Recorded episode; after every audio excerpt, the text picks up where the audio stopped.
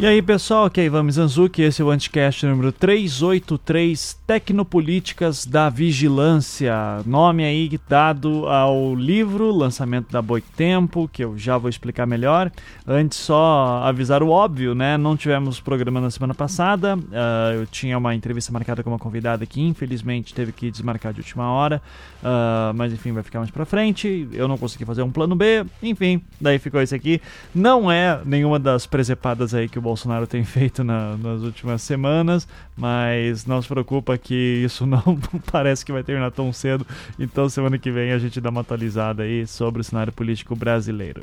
Bom, vamos lá falar um pouquinho sobre o programa de hoje. Uh, eu tenho dois convidados aqui nesse programa, que são a professora Fernanda Bruno, lá do Media Lab da UFRJ, e o professor Rodrigo Firmino, do PPGTU, o programa de pós-graduação em gestão urbana da PUC Paraná, meu colega da PUC Paraná, inclusive. É, e os dois estão lançando um livro chamado Tecno Tecnopolíticas da Vigilância, Perspectivas da Margem, pela editora Boitempo. Então é justamente um livro bem interessante para quem gosta do tema de vigilância. Aqui no podcast a gente já tocou no tema algumas vezes, é, então eu sei que vocês também gostam. E esse livro vai ter alguns lançamentos, já vou falar um pouquinho sobre isso. É bom dizer que tanto a Fernanda quanto o Rodrigo fazem parte do da Lavitz, que é a rede latino-americana de estudos sobre vigilância, e sociedade. Eu já citei eles aqui antes também em um outro programa, uh, e eles fazem muitos estudos muito interessantes uh, sobre o tema da vigilância na América Latina. Uh, nesse próprio programa mesmo a gente vai discutir um pouquinho sobre as diferenças do tema da vigilância aqui na América Latina e na Europa, Estados Unidos, enfim, né? esse livro que está sendo lançado pela Boitempo, ele tem dois eventos que vão acontecer agora de lançamento. Então, um agora no Rio de Janeiro, no dia 28 de março, de, de lançamento praticamente deste programa aqui. Se você é do Rio de Janeiro e está sabendo agora, de repente corre lá, vai ser lá na Travessa Botafogo. Mais detalhes sobre esse evento você pode entrar no site da Lavitz, o link está na postagem aqui na descrição do episódio. Uh, e também vai ter lançamento em São Paulo no dia 5 de abril, na Tapera Taperá, onde nós tivemos aquele encontro de podcasters no ano passado, que foi bem legal também. Então uh, é só correr lá no site da Lavitz para saber mais. E também tem um evento que é o maior de todos aqui da Lavitz, que é o sexto simpósio internacional da Lavitz em Salvador, de 26 a 28 de junho. Uh, a Fernanda e o Rodrigo vão explicar um pouco mais sobre isso mais para o final do programa, sobre esse simpósio que vai discutir o tema da segurança digital, vigilância, enfim, e com uma outra perspectiva, com abordagens diferentes, falando com grupos sociais também. Então é bem interessante. Eu recomendo que quem tiver oportunidade e gosta do assunto, vá lá conferir certo? Então, uh, dando aqueles recadinhos de sempre, né? Seja patrão do podcast, contribua a partir de cinco reais por mês, um cafezinho aí para você, já nos ajuda muito a continuar o Anticast, o Projeto Humanos e tudo aí que está em volta também é feito por ela, salvo o melhor juízo, visualmente, não obstante, os podcasts aí que a gente produz aqui pelo Anticast, certo? Então, é isso. Para saber mais sobre como tornar-se patrão, é só entrar em anticast.com.br e tem o botão lá em cima, Seja Patrão, uh, você já fica sabendo. Ah, eu vou aproveitar também para avisar o seguinte, né? É, eu já tenho uma turma de. Muita gente tem me pedido para fazer uh, curso storytelling, sempre tem muita gente, agradeço muito todos os interessados e interessadas. É, e já nessa. Eu já vou ter uma turma fech... que já está fechada, já acabaram as vagas aí para final de abril. É, mas eu vou provavelmente abrir agora uma para final de maio, tá? Eu estou pensando ainda uma data, maio, talvez início de junho, vamos ver exatamente como é que vai ser. Eu pretendo fazer em maio. Então quem tiver interesse, tem um link na postagem com descrição deste evento, tá? De, aliás, é, tem um link na postagem que tem uma, um formulário em que você coloca seus dados e daí quando abrir a turma eu te aviso e como você vai ter uh, pedido antes, você vai ter um descontinho. Daí também é importante avisar que a partir de agora eu vou uh, aumentar um pouco o preço, tá? Porque esse preço já está bem antigo é, e a procura está cada vez maior também. É, então eu já consegui, já, já tô chegando naquele ponto que eu não consigo mais suprir a demanda, então vou ter que aumentar um pouquinho o preço. Desculpa, pessoal. Mas é. Mas também não é um preço, não é um aumento abusivo, assim, tá? Ele custa. Esse curso aí eu dou já há 3, 4 anos, eu sempre cobrei 200 reais por ele e eu dava um desconto aí uh, que saía por 30, de 30% e daí ele saía por 140 reais. É, agora ele vai subir para 250 uh, reais e eu vou dar um desconto de 50 reais. Então, uh, que vai daí para 200 reais, certo? Uh, para quem se inscrever antes. É, eu acho que é isso, tá? De novo, só estou aumentando isso realmente porque a demanda está grande, muita gente correndo atrás e esse preço está bem antigo assim, tá? então já começa a ficar aquele ponto de tipo, ok, será que eu vou tá valendo a pena ainda para mim? Uh, óbvio que sempre vale, é sempre bom. Eu sou muito grato aí por ter tanta gente interessada e espero poder ajudá-los nos seus projetos de contar histórias, certo?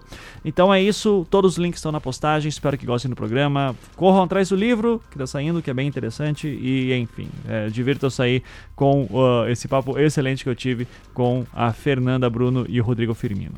Fiquem agora com o programa. Começando mais um Anticast, dessa vez aí com dois convidados especiais para falar de um tema que há muito tempo a gente não abordava aqui, que é vigilância. Então, meu querido colega lá da PUC do Paraná, Rodrigo Firmino. Tudo bom, Firmino? Como é que você está? Ivan, tudo bem? Prazer estar aqui. Prazer tê-lo. Então já vamos, já vou puxar um pouquinho mais o teu currículo aí para você falar mais sobre a tua vida. E também temos aqui uma outra convidada, colega de pesquisa aí do Firmino, mas do Rio de Janeiro, Fernanda Bruno. Tudo bom, Fernanda? Oi, Ivan, tudo bem? Boa noite. Prazer tê-la aqui também. É, vamos começar já, então, para vocês se apresentarem ao público. Eu vou começar pela Fernanda, que já peguei o gancho aí, e, e é quem eu não conheço ainda, que o Firmino vejo toda semana, praticamente. É, então, Fernanda, é, fala um pouquinho assim sobre o que, que você estudou, quem você é, onde você está, o que você faz da vida. Fique à vontade. Tá bem. Então, eu sou, bom, me chamo Fernanda Bruno, você já me apresentou, eu sou professora atualmente da Universidade Federal do Rio de Janeiro e eu tenho a minha formação é, tudo na, na, UFRJ, assim, eu sou uma pessoa é, completamente é, UFRJ em todos os sentidos, desde a minha formação até agora minha atuação profissional. Né? Então eu fiz a minha formação em psicologia, minha graduação em psicologia na UFRJ, é, e depois a minha pós-graduação eu fiz na comunicação. Né? Sendo que nesse, nesse, nessa transição da psicologia para a comunicação e já dentro da comunicação, eu fiz algumas é, saídas para doutorado sanduíche e para pós-doutorado no campo da sociologia. Então, é, eu diria que o meu, o meu campo né, de formação, eu acho que reúne essas, essas três disciplinas: psicologia, uhum. comunicação e sociologia. Agora, eu atuo também como professora nas duas unidades da UFRJ que é, fizeram parte da minha formação. Eu sou professora do Instituto de Psicologia da UFRJ, é, atuo nesse instituto é, como docente na graduação, dou aulas para graduação, também tenho é, alguns grupos de pesquisa ali dentro. E na comunicação, eu faço parte do programa de pós-graduação em comunicação e cultura que fica situado, sediado na Escola de Comunicação da UFRJ. Então, essa minha dupla inserção né, disciplinar, ela, ela se mantém na minha, na minha carreira, na minha atuação profissional. E uh, de uns anos, em 2012, né, eu fundei no, na UFRJ, e aí reunindo de novo comunicação e psicologia mas é, pendendo mais para comunicação, eu fundei o Media Lab na UFRJ, que eu coordeno em 2012 que eu coordeno até hoje. É, e em 2009, o Rodrigo faz parte aí dessa história, é, eu fundei, né, ajudei a fundar, junto com um grupo bastante heterogêneo de pesquisadores, a Rede Latino-Americana de Estudos de Vigilância, Tecnologia e Sociedade, é, que é a LAVITS. Então, assim, em termos uh, institucionais, um pouco de trajetória e formação, é, é, é um pouco essa minha história. E desde sempre, desde que eu me entendo por gente, desde que eu comecei a fazer pesquisa, a minha, a minha área de interesse é a relação entre tecnologia, é, subjetividade e política. Eu acho que eu atuo entre esses três campos. Claro que tem algumas nuances aí, mas eu foi a forma que eu encontrei de reunir essa, essa dupla formação, né, que vem da psicologia que depois chega na comunicação e o meu tema de interesse tem sido esse, né, assim como que as tecnologias transformam a experiência subjetiva, é, a nossa relação uns com os outros. E mais recentemente, a partir de 2003, o tema da vigilância é, foi um tema que começou a ficar muito forte é, primeiro no mundo, né? Uhum. e depois no meu trabalho. É, e, e, a partir daí é, é, um, é um quarto tema, eu diria, é, que está muito presente nas minhas pesquisas. Né? É. Além da, da tecnologia, da política e da subjetividade. Eu vou chutar aqui que, como psicóloga, você tinha uma quedinha pelo Lacan. Eu acertei? Sim, claro. Né? Impossível passar incólume pelo lacanismo no Brasil.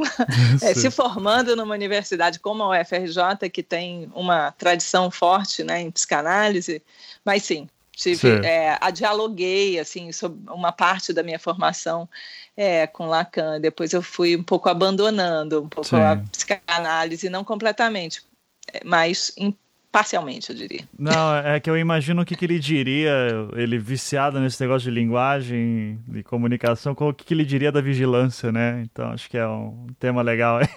eu imaginei, uhum. psicóloga da comunicação, psicóloga que vai para comunicação e fala de vigilância, Lacan, assim, mas enfim, são conjecturas minhas que não tem nada a ver com a realidade. Então, uh, e também, uh, Firmino, fala aí pro pessoal quem você é, eu já te conheço, mas as pessoas não te conhecem, então é bom você se apresentar aí também. Faz seu currículo aí pra galera. Tá certo. Bom, é... primeiro vou dizer que é um, é um prazer estar aqui no Anticast, né? Acho que é um programa que eu sempre ouço. É, com temas dos mais variados possíveis. Puxa e, e saco, gente, que é, é isso, não precisa. Um pouquinho, um pouquinho, um pouquinho. Não, e, não, mas dizer que é legal mesmo você dar essa abertura para a gente falar de um tema aí que a gente está trabalhando há bastante tempo e, e tem uma rede assim de pesquisadores incríveis assim do Brasil, da América Latina, é, trabalhando com as questões mais diversas voltadas para vigilância, né? Então acho que você dá abertura para isso é super legal. Você tem um público heterogêneo aí que é bacana o pessoal começar a saber disso. E até eu já te digo, inclusive, que hoje eu gravei um outro podcast de um, de uma, de um, de um cara que é um, ele trabalha com urbanismo. Ele tem um podcast chamado Cidades Visíveis. Não sei se você uhum. conhece o Rogério Quintanilha. Não, não conheço. E ele justamente, pois é, bacana você depois dar uma olhada porque ele justamente ouviu meu nome num programa seu aí, que você fez um, uma propaganda para a Navitz, ah, e aí foi atrás e tal, e falou, nossa, legal a gente conversar um pouco sobre arquitetura e urbanismo e, e, essas questões todas. E a gente acabou gravando, ele falou até que ia dar um furo aí no teu programa, porque ele gravou antes.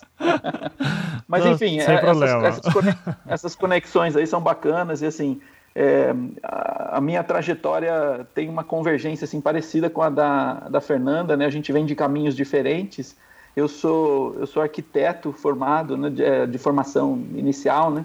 Eu costumo dizer que entre arquitetura e urbanismo eu sempre optei pelo urbanismo, então é, é, projetei pouquíssima coisa em termos de arquitetura na minha vida, trabalhei um pouquinho no mercado com isso, mas depois é, me embreiei no, no, no, na, na, pesquisa. Sou formado na Unesp de Bauru, Uh, uh, eu sou do interior de São Paulo, né? Então, uh, a minha, a minha, desde a minha, do início da minha formação, eu tinha, do final da minha formação na graduação, eu tinha interesse assim, em entender como é que a tecnologia, a relação em tecnologia e sociedade é, pautava alguma coisa em termos de organização do espaço, das cidades, né? Então, naquela época, eu estou falando de uma época em que a gente não tinha smartphone, em que a gente não tinha internet, não tinha telefone celular, era uma raridade, assim internet chegando no Brasil.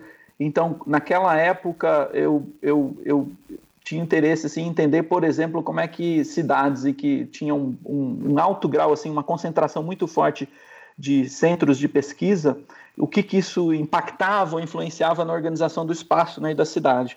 É, a partir do meu mestrado lá na USP de São Carlos, é, eu tive contato com alguns pesquisadores interessantes, eu tive contato com Steve Graham, que é um cara que inclusive lançou recentemente pela Boitempo um livro, uh, pela primeira vez em português, uh, um livro dele foi traduzido para o português, né, chamado Cidades Sitiadas, o Cities Under Siege, uhum. e naquela época eu tive contato com os trabalhos dele, fui atrás, começamos a conversar e fui para lá fazer o doutorado, E aquela época já tinha uma coisa assim de cidades, é, falando em cidade virtual, cidades digitais, é, já tinha um interesse na gestão das cidades é, com relação a essas tecnologias de rede, comunicação. Comecei a, a, me interessar por isso, a trabalhar com isso. No doutorado, é, basicamente, eu fui estudar duas questões. Primeiro, o que, que as cidades estavam pensando sobre essa, essa avalanche de tecnologias da comunicação e, e, e, informação, e depois também uma questão de como é que elas estavam se organizando do ponto de vista pra, da gestão para lidar com isso. Né? E, enfim, a partir de 2007, mais ou menos, que foi quando eu tive o primeiro contato com a Fernanda, se eu não me engano, talvez até um pouco antes, por um amigo em comum, André Lemos, da comunicação da, da, da Federal da Bahia, a gente se reuniu para tentar montar um projeto, porque nós três tínhamos algum interesse em comum em questões ligadas à vigilância. Né? Eu não conhecia a Fernanda ainda, o André nos colocou no, no mesmo projeto, o projeto acabou não sendo aprovado, não deu certo, mas ficou essa, esse contato com a Fernanda. Depois, quando eu vim para Curitiba, para PUC, eu falei: não, eu preciso agora, agora que eu tenho uma, uma certa autonomia para conseguir trabalhar e tal, né, uma posição aqui, que eu, hoje eu sou coordenador e pesquisador de, e coordenador de um programa em, é, de mestrado e doutorado em gestão urbana aqui na PUC, colega seu também na, no curso de arquitetura e urbanismo. Uhum. E, uh, e quando eu vim para cá em 2007, eu, eu, eu pensei, ó, preciso retomar aquelas questões, são preocupações que me, que me, que me, que me afligem e tal. E eu tinha uma ideia seguinte: olha, uma das janelas para as quais eu consigo olhar essas, essas relações entre sociedade, tecnologia, espaço construído, espaço urbano, cidade, etc., é a janela da vigilância, né, que a partir de 2001, principalmente, ganhou uma força muito grande no mundo, né, é, e, e, depois com, é, em contextos diferentes, com as suas particularidades, né, digamos, no, no, nos países desenvolvidos com uma, uma preocupação específica com relação terrorismo, imigrantes, etc., e, e nos países menos desenvolvidos uh, ou, ou, ou, da periferia, assim como Brasil, América Latina, para lidar com questões de violência e, e de uh, exclusão, etc. É, eu, eu, eu disse eu, eu, eu pensei, olha, era uma, é uma janela interessante para olhar para essas questões. E daí a gente entrei em contato de novo com a Fernanda e com uma outra colega da Unicamp, a Marta Kanashiro, e, e dali a gente começou a pensar, tentar pensar junto alguns eventos, e como a Fernanda disse, a partir de dois, 2009, e daí um, um, dado interessante, Ivan, fisicamente a Lavitz, ela surgiu aqui em Curitiba. Olha aí. Na, na, na Morolândia. Na Moro... é, República de Curitiba. É, exatamente. A gente se reuniu aqui. A Fernanda deve se lembrar, a gente montou um evento bem pequenininho aqui, chamamos um coronel da época da, da, do estado aqui do, do governo do Paraná para falar sobre é, uma pesquisa dele, que ele reunia, a, fazia a ligação da arquitetura com com, com vigilância e com segurança na cidade tal, uma coisa meio chocante. O cara chegou de farda, armado. E eu achei até que a Fernanda. Curitiba, é isso aí mesmo, né? Isso. Ah, eu achei até que a Fernanda e a Marta nunca mais ia querer contato comigo. Mas depois a gente, logo depois disso, a gente teve a presença de um pesquisador aqui é, do Reino Unido, o David Murakami Wood. Ele é um cara assim bem conhecido nessa, nesses estudos de vigilância, é um geógrafo. É, e com isso a gente conseguiu montar um evento, a gente pegou um, conseguiu um fomento e tal, e montamos um evento aqui em Curitiba que é considerado o primeiro, o primeiro, a primeiro simpósio da Lavitz, né?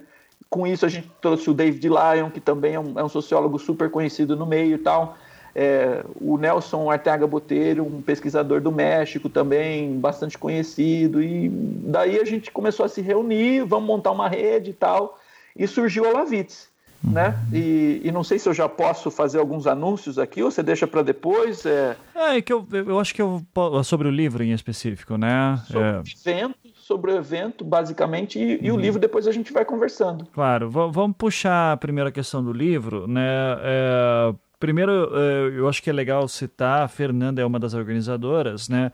É, e eu queria justamente que a Fernanda falasse sobre uh, o, que, que, como que começou esse projeto do livro, Tecnopolíticas da Vigilância, Perspectivas da Margem, lançado pela Boitempo, pela coleção Estado de, Estado de Sítio. Uh, que, enfim, é uma coleção é, bastante interessante da Boitempo, eu sempre recomendo o pessoal é para dar uma olhada. que publicou o trabalho do Steve Graham, uhum. Cidades Sitiadas. Sim, sim.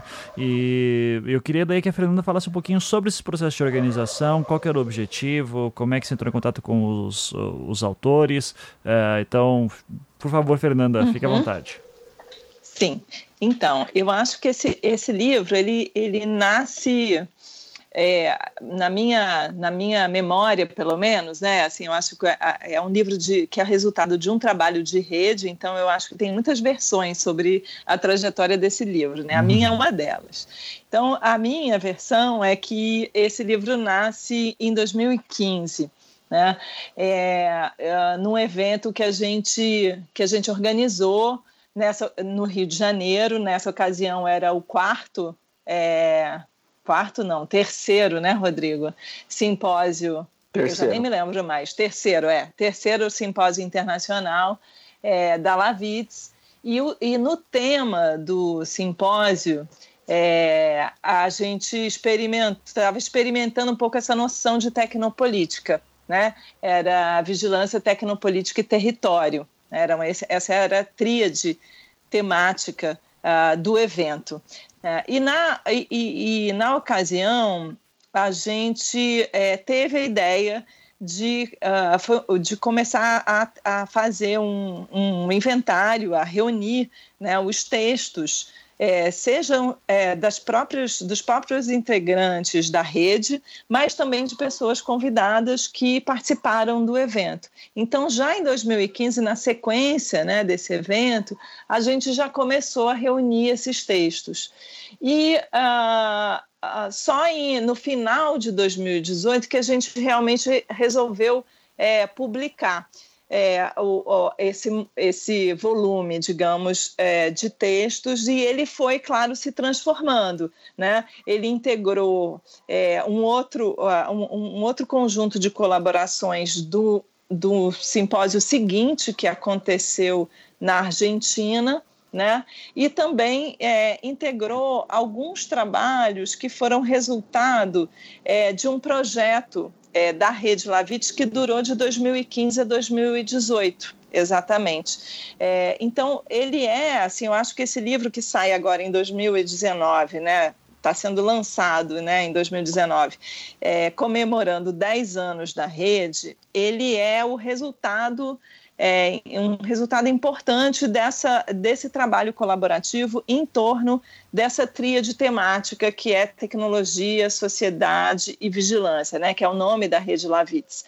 A ideia da tecnopolítica, é, ela vem como é, lá em 2015, né, ela é apropriada por nós ali naquele evento como uma espécie de caixa de ferramentas, né, é, é, ao mesmo tempo conceitual, mas também técnica, é, para lidar com é, os processos de vigilância, seja do ponto de vista analítico, né, seja também do ponto de vista de desenvolver táticas de resistência, né, táticas de contra-vigilância. Então, é, a, a ideia aí de, de tecnopolítica ela tem essa dupla essa dupla função. Né? De um lado, ela permite é, politizar a tecnologia e entender quais são é, é, os usos políticos, os desdobramentos, as implicações políticas né, é, das tecnologias de vigilância na nossa vida, né, é, mas também tem esse outro, esse outro sentido que é o, o, de um uso político nas, nas práticas, digamos, de resistência e de contravigilância.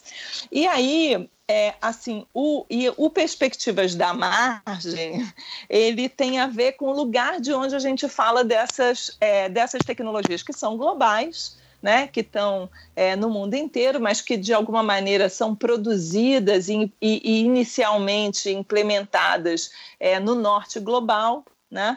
É, mas que uh, tem estão é, penetrando, né? Já há bastante tempo aqui na, na, América Latina e América do Sul, especialmente. E a ideia aí de falar da, do, de, um, de um lugar que não seja o mesmo lugar que é o do norte, digamos assim, né? O do norte global, é, a gente fala desse lugar que é o, da, o, que, o da, da, América Latina, que é já um lugar bastante polifônico, né, bastante heterogêneo, não é um lugar é, unificado, digamos assim. A, a, própria palavra sul global eu acho que não representa é, esse, essa situação de onde a gente está, pensando essas tecnologias, é, mesmo porque na rede, por exemplo, também a gente tem pessoas do México, pessoas da Argentina, pessoas é, do Brasil, uh, pesquisadores também, a gente chegou a fazer colaborações com o Chile, e a, e a gente percebe que, embora nós tenhamos muitos problemas comuns né, e, e, e perspectivas comuns, a gente também tem muitas diferenças é, internas aqui. Né? E a gente quis guardar essa ideia da heterogeneidade na, na, na, na palavra perspectivas, assim, no plural, e, e, a gente preferiu margem, é, por exemplo, do que sul global, ou perspectivas latino-americanas, ou perspectivas periféricas, ou coisas do gênero, que foram palavras que também nos ocorreram, mas margem, porque eu acho que margem tem uma ambiguidade que nos interessa é, manter né, e valorizar, que é o fato de estar simultaneamente dentro de uma determinada agenda digamos, global, seja de produção de, e, e, de uso e de implementação dessas tecnologias de vigilância, é, mas também ah, uma agenda também de crítica e de estudos de vigilância. Por outro lado, também a gente não está completamente dentro disso, a gente está também um pouco do lado de fora.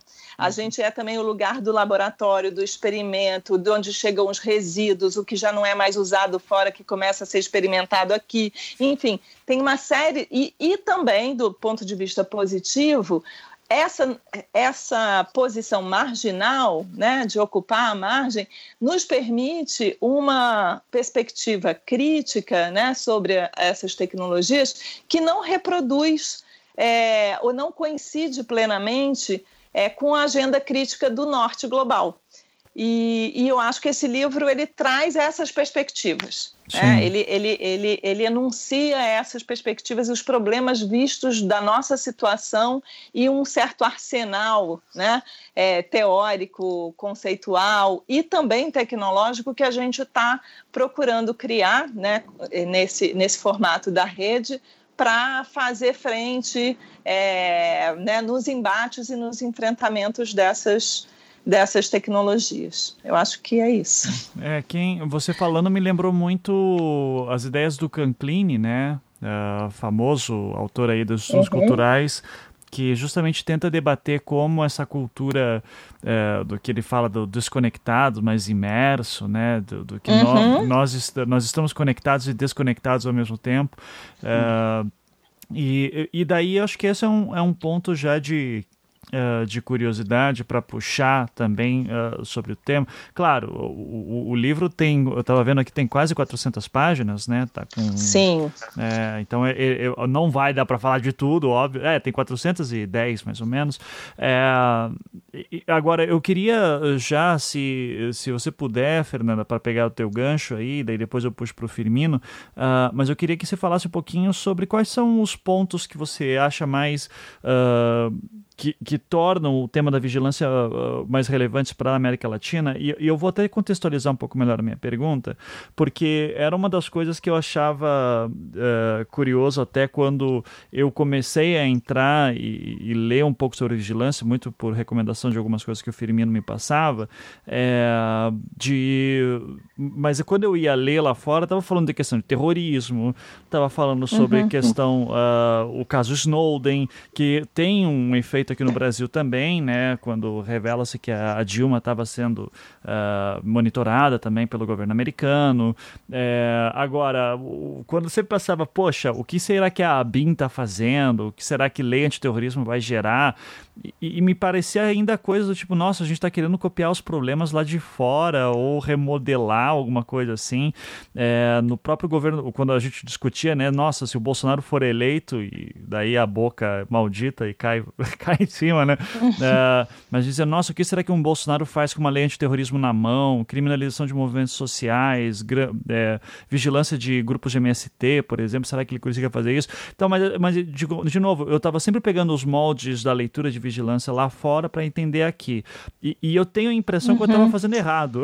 então eu queria que você me explicasse um pouquinho, em pontos gerais, quais são os temas que são debatidos quando a gente fala sobre vigilância aqui à margem do, do mundo do ocidental, por assim dizer, né? como latino-americanos. Uhum. Então, é, bom, eu acho que tem é, muitas, muitas é, questões aí dentro. Né? Acho que o Rodrigo pode me ajudar é, um pouco, mas uma delas é essa que você já apontou. É, assim, que é uh, uma agenda né, que não, de alguma maneira, não nos é, não, não coincide completamente com os nossos problemas. Então, todo o aparato de, de vigilância é, que foi montado e uma certa banalização, uma naturalização da vigilância cada vez mais incorporada no cotidiano, é, mas cada vez mais incorporada na arquitetura das cidades, na, na própria arquitetura comunicacional, né, na própria infraestrutura, digamos assim, comunicacional, que vai acontecer a partir de 2001, né, do 11 de setembro, e que vai estar muito associada à questão do terrorismo fora, né, sobre nesse norte global, para a gente aqui, isso é um. É, é, não, não, a, a, gente herda essa vigilância, mas a gente não herda da mesma maneira e com, com os mesmos problemas. Por, isso é um, uma primeira coisa. Por outro lado, a gente tem também um histórico né, de violência urbana, é, de é, um Estado também violento, né, um Estado violador de direitos, é, que ah, ah, nos, ah, nos torna, é, ou melhor, torna o tema da vigilância te, é, é, muito pertinente, historicamente pertinente para a gente. Né? Então a gente começa, o que a gente percebe assim, no, quando a gente começou a estudar isso, ainda lá na época da, né, da, das câmeras de vigilância, importância é, é que, uh, sobretudo a partir dos grandes eventos esportivos, a gente estava importando um, um aparato né, securitário e de vigilância que lá fora era pensado é, é, voltado para o terrorismo, né, como combate ao terrorismo, e que aqui estava sendo apropriado é, claro, dentro de uma lógica ao mesmo tempo securitária e comercial, industrial, porque é uma grande indústria que alimenta também é, todo, todo todos esses processos, é, mas que aqui estava é, é, é, sendo apropriado com, com um discurso de promessa de segurança. Né? E cada vez mais aqui no Brasil, especialmente, mas eu acho que isso vale para parte da América Latina, é, a, a, a segurança e a vigilância é, vindo é, sendo quase que o equivalente de uma espécie de é, cuidado né, que o Estado tem com a sua população. Né? É, coisa que, uh, é, é, e pensando um pouco na segurança interna num cenário de violência. Isso é um lado. O outro lado, isso é uma diferença, eu acho, assim, né? E é uma diferença que também impactou na forma como a sociedade brasileira recebe esses aparatos, porque ela recebe de uma forma muito pouco crítica, né? E muito pouco é, com muito pouca resistência e realmente é, compra o discurso da segurança é, de modo é, muito é, digamos, é, sem oferecer nenhum questionamento, né? sem, ou sem colocar nenhum questionamento maior em relação a isso. Então, esse é um, eu acho, e aí eu, a gente fez alguns estudos para tentar entender um pouco é, o modo como a gente estava recebendo essas tecnologias e o modo como o né, todo o discurso da modernidade, o discurso da segurança, o discurso do desenvolvimento tecnológico, eles vinham como retóricas que legitimavam a consolidação é, seja de um Estado mais vigilante, né, garantindo segurança, seja a penetração de uma vigilância corporativa né, nas nossas vidas. Né? Esse outro lado aí, que é uma vigilância que vem por parte das empresas, das tecnologias de comunicação, etc., também é, é, eu acho que penetram no, no Brasil de uma outra forma. Né? Primeiro, por uma. É, ah, e tem um outro elemento também que desde o início a gente notou, que é a total ausência de marcos regulatórios em relação a todos esses aparatos. Né? Uhum. Enquanto no, é, tanto na América do Norte quanto na Europa, havia, junto com a implementação dessas tecnologias, uma discussão grande é, sobre a regulação disso, o quanto que se estava violando direitos, etc. No Brasil, essa discussão simplesmente não acontecia. Né? Agora acontece um pouco mais, mas quando a gente começou a rede lá, a Lavitz, ela, ela praticamente não acontecia. Né? Uhum. É, o, e agora pensando uma, um outro caminho, né, que não vem tanto pelo Estado, mas que vem pela via das corporações. Aí, de novo, não tem marco regulatório quase que nenhum, né? Só ano passado a gente aprovou né, uma lei de proteção é, de dados pessoais, né, uma lei nacional, mas que também não está ainda implementada. É, e a gente tinha o Marco Civil que já deu, né? Conseguiu ter o Marco Civil lá depois do caso do Snowden, né? É, que conseguiu dar alguma alguma garantia, mas que, que não que a gente está vendo hoje que não garantia tudo, né? Uhum. É, que tinha uma série de é, buracos, né? De lapsos dentro do, do próprio Marco Civil que é, precisavam ser é, ser contemplados numa lei de proteção de dados pessoais. É, e aí essa, a, a, a vigilância mais é, corporativa, né, que vinha junto com as grandes é, corporações de, tecno, né, de comunicação, né, sobretudo com, com as plataformas como Facebook, depois o WhatsApp, né, Instagram, etc., é, elas também foram, sempre foram recebidas aqui com, é, com muito pouca resistência, com muito pouco debate, melhor dizendo, né? É, e ao mesmo tempo que, uh, que com uma adesão enorme por parte é, da população uh, a essas mídias e a essas tecnologias por conta de situações muito específicas, né?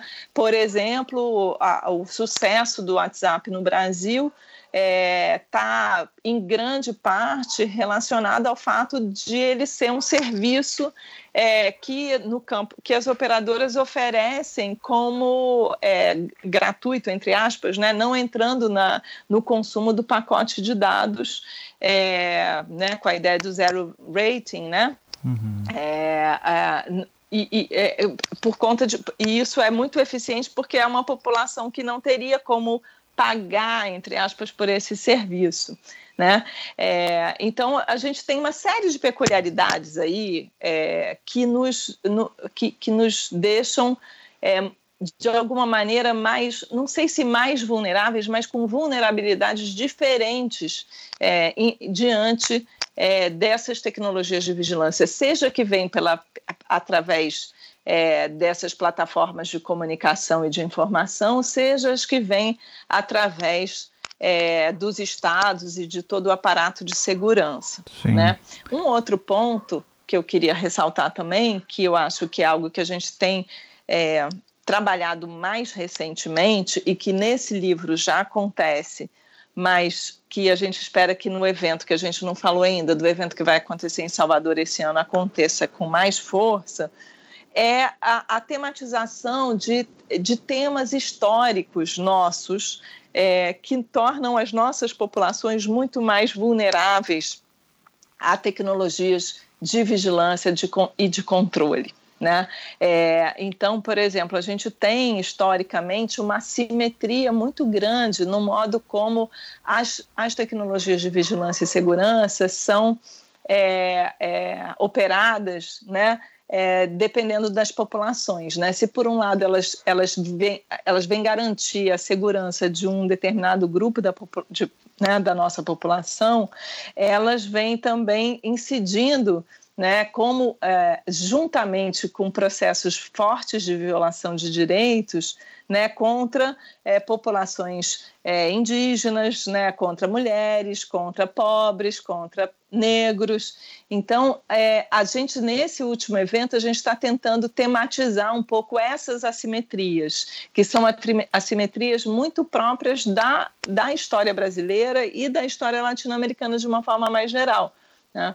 Uhum. É, e entender e, e, desenvolver, digamos, ferramentas também para lidar e, e, começar a debater de forma mais forte essas assimetrias. Porque num primeiro momento da rede, a gente, assim como você, ficou debatendo muito é, isso que estava o que estava colocado numa agenda mais global. Sem dar tanta embora a gente tivesse consciência dessas assimetrias a gente não se ocupava tanto delas. A gente estava mais preocupado em promover um certo debate público é, sobre e crítico sobre a entrada desses aparatos de, de vigilância aqui e questionar um pouco o discurso é, da, da modernidade né, tecnológica, questionar o discurso da segurança como sendo um discurso associado à vigilância, né, entender que é possível construir outras redes de segurança que não sejam necessariamente aquelas da vigilância enfim, então a gente estava num primeiro momento é, preocupado em trazer um debate que, num certo sentido, estava mais alinhado com uma agenda mais global. Só que à medida que a gente foi pesquisando isso por muitos caminhos diferentes na rede, a gente se, foi se dando cada vez mais conta é, que a gente precisava de que a gente precisava pensar é, alguns problemas específicos nossos. E, e mais, é, mais uh, é, pontualmente, as nossas assimetrias históricas, né? Uhum. as nossas desigualdades, assim, e como que elas impactam completamente no campo é, no campo da, da, da, forma como a vigilância, seja do Estado, seja das corporações, se, se realiza. Né? Uhum. É, e por fim, também, eu acho que a gente tem algo a aprender com essas populações que historicamente foram objeto de vigilância desde sempre. Né? Uhum. Os povos originários, né? O, o, os, os, negros, né? A, a, as populações mais pobres criminalizadas, os, alguns movimentos sociais historicamente criminalizados, as mulheres, enfim.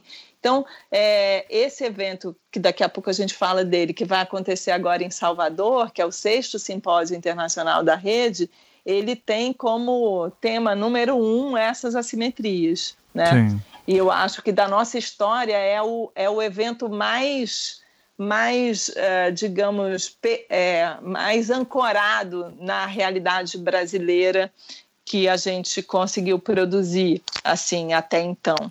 Vamos deixar para fazer esse evento um pouco mais para frente, porque eu quero uh, entrar um pouquinho nesse tópico de tudo que você levantou, nesses tópicos, Fernanda, mas daí eu vou puxar para o Firmino. Uh, que Firmino, até um, o texto que você está lançando no livro Tecnopolíticas da Vigilância, o nome dele é Securitização, Vigilância e Territorialização em Espaços Públicos na Cidade Neoliberal. Uh, e eu até, fazendo, puxando até um gancho aqui do próprio Anticast, né, em setembro setembro de 2017, ou seja, um ano e meio atrás, mais ou menos, é, eu, a gente fez aqui o Anticast 306, que era o nome do programa, um dos melhores programas, nomes de programa que eu já fiz, que é Lei Antiterrorismo e o Cara da Uva. né? Porque, para quem não lembra, né, o senador Lazier Martins, que ficou famoso na internet quando ele levou um choque daquelas uvas, né, que tal, uh, mas ele também ficou famoso porque em 2017 ele estava querendo fazer um complemento à lei antiterrorismo uh, brasileira, que foi sancionado pela Dilma ainda quando presidente, uh, e que lá deixava claro algumas aberturas para criminalização de movimentos sociais, que era o grande medo, né? Eu lembro até do Raul Raul Jungmann, que na época era o secretário, uhum. uh, era o ministro de segurança, se não me engano, na época das é. Olimpíadas. É. Uh, ele chegou aí no Roda Viva na época falando: Ó, oh, nossa lei de terrorismo é, é muito boa, é a única que não criminaliza movimentos sociais. E daí começou esse movimento depois do impeachment, depois uh, da ascensão, principalmente do Bolsonaro, de, de, de, de aumentar essa questão da criminalização de movimentos sociais. E eu lembro que um dos convidados daquele anticast, que foi o Felipe Figueiredo, né, do Xadrez Verbal, participa aqui de vez em quando no anticast, ele fez um comentário que foi muito interessante e que eu acho que tem a ver um pouco com o que a Fernanda falou e com o teor do teu capítulo aqui no livro, que é a questão de o Brasil ele não tem um histórico de, é, de uma ameaça internacional aqui dentro, né, em questão de terrorismo. Agora, nós temos um histórico de um Estado opressor contra movimentos sociais, contra populações periféricas, é, e que, ou seja, o inimigo sempre é interno, né, na mentalidade estatal brasileira. Uh, ao mesmo tempo que daí, desde a década de 90, quando entra a chamada onda neoliberal no Brasil e onda de privatizações, enfim, e daí a gente achava que o PT ia fazer uma mudança e na verdade não foi tão bem assim, né? A gente não, não privatizou tanto quanto o FHC, mas é, teve saudade de privatizações e também teve as PPPs, né? Participação público-privadas, uhum. na abertura de capital da Petrobras. Uh, e, e, tem um momento que, é, para mim, daí acaba sendo muito simbólico nesse sentido, que é novamente. Uh, como a Fernanda bem lembrou, uh, quando se trouxe os eventos esportivos para cá, e daí vem uhum. a necessidade da criação de antiterrorismo, justamente para uh, com, com, a argumentação de que ó, todo país desenvolvido tem uma, uma lei antiterrorismo, isso é uma pauta que não pode se deixar. Então, por uma pressão internacional, a gente acabou abrindo isso, e agora essa lei antiterrorismo que foi aberta ali, assinada pela Dilma, uma das grandes críticas que ela recebeu foi justamente, ó, como que uma pessoa que era tão envolvida com movimentos sociais criminalizados na década de 60, 70, na ditadura militar, uh, pode ter sancionado uma lei como essas. E vem já com uma especulação também de, ok, essa tecnologia, quem que vai produzir, como é que ela vai ser feita. Então eu queria justamente falar um pouquinho, so, que você falasse um pouquinho sobre essa questão de como o, o, a vigilância entra no Brasil, uh, principalmente aí no século XXI, né, na, na segunda década de 2010 para frente, uh, depois de uma era Snowden e tal, mas como que esses espaços são disputados e, e uh, pela, pelas empresas privadas e, e se tornam uh, especulação nesse sentido. Eu queria entender o, qual que é o, o, teor do teu capítulo nesse sentido quando fala de neoliberalização, uh, de políticas neoliberais num país uh, como o Brasil, nesse sentido também hum. da, da questão da vigilância. Então, Ivan, acho que no capítulo especificamente eu falo de, um, é, de, uma, de uns arranjos é, mais uh, próprios de apropriação do espaço urbano por empresas privadas, que começaram há umas duas décadas na Europa, nos Estados Unidos, e já estão começando a ser importadas pelo Brasil.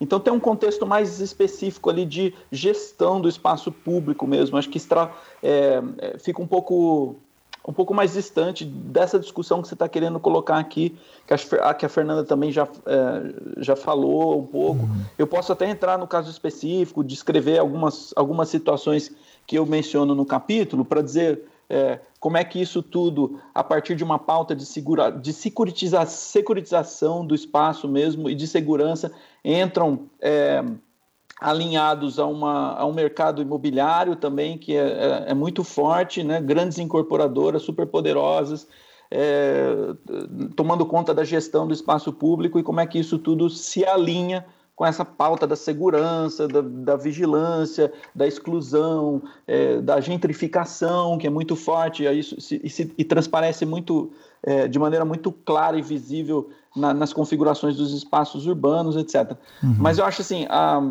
a, a Fernanda trouxe alguns, uh, alguns, algumas expressões, alguns termos aí que são, acho que, bastante importantes para a gente entender esse, essa movimentação que você está tentando descrever também, puxando o gancho aqui para a conversa do meu texto, que acho que, assim, é, assimetria, né? então é, existe uma assimetria de poderes muito muito grande que ela se ela se propaga com o uso de tecnologias da vigilância. Ela, ela, ela, na verdade, repete o que a Fernanda já disse também, é uma coisa que já acontece há muito tempo, né? De segregação e de exclusão eh, de povos que já, já, já têm uma dificuldade muito grande de, de se expressar eh, política, social, cultural e economicamente. É, e essa simetria ela, ela, ela se repete com o uso da, da vigilância em, em, vários eh, níveis. Daí a Fernanda também colocou uma diferenciação entre o que é a vigilância das grandes corporações, que a gente acaba absorvendo de uma maneira quase acrítica, né? É, e usa mesmo, e, e é aquela o, a necessidade de se usar o WhatsApp num país como o Brasil. As pessoas usam o WhatsApp para trabalhar, não é só para é, divulgar fake news até e para eleger presidente. Né? Mas até o presidente usa o WhatsApp aliás, também, né? Aliás, o presidente está usando o WhatsApp para trabalhar, inclusive, né? É, é, mas assim, é, então a gente acaba absorvendo tudo isso, isso há muito tempo, já desde a época do Orkut, Facebook, WhatsApp, Instagram e tudo isso. É, então, é, Uber, né? Airbnb, então todas essas plataformas e aí é até legal é, falar um, é, mencionar uma, um aspecto importante do, do livro, que a gente é, busca essa perspectiva da margem, e acho que a Fernanda também mencionou isso, mas dialogando com alguns autores importantes dos quais a gente se apropria. Né? Um deles é a, é a Zuboff, que ela tem um, o primeiro capítulo do livro, acho que é a primeira tradução para o português de algum texto dela, e ela assim, ela que criou e trabalha bastante o, a, a expressão capitalismo de vigilância, né? Ela estudou o Google e, e ela vai dar é, é, os contornos, né? Dessa dessa dessa é, é da mercantilização dos dados e, e, de como que isso se tornou uma, a fase mais atualizada do capitalismo, né, a exploração da vigilância, é, e aí termos como uberização, e, e, que envolve precarização do trabalho, etc., estão é, tão pouco que explicados por essa por essa por esse conceito que a, a Shoshana usa e também tem é, numa parte 2 talvez do livro é, o David Lyon também que é um colega com o qual a gente trabalha há muito tempo uh, e ele, ele vai explicar uh, por que, que, ele acredita que existe uma cultura de vigilância, não é?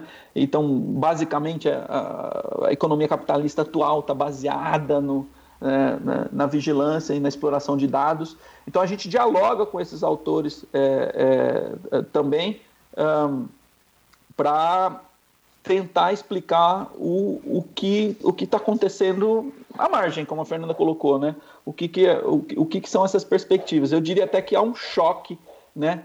De, histórico assim da nossa da nossa trajetória em, tentar entender a vigilância é, e, e esse choque ele vai é, na verdade é, é refletir um pouco a trajetória dos próprios eventos da Lavite culminando da Lavites culminando com esse com esse evento de Salvador onde a gente tenta entender melhor coisas assim muito específicas da realidade um pouco mais especificamente brasileira, mas também latino-americana.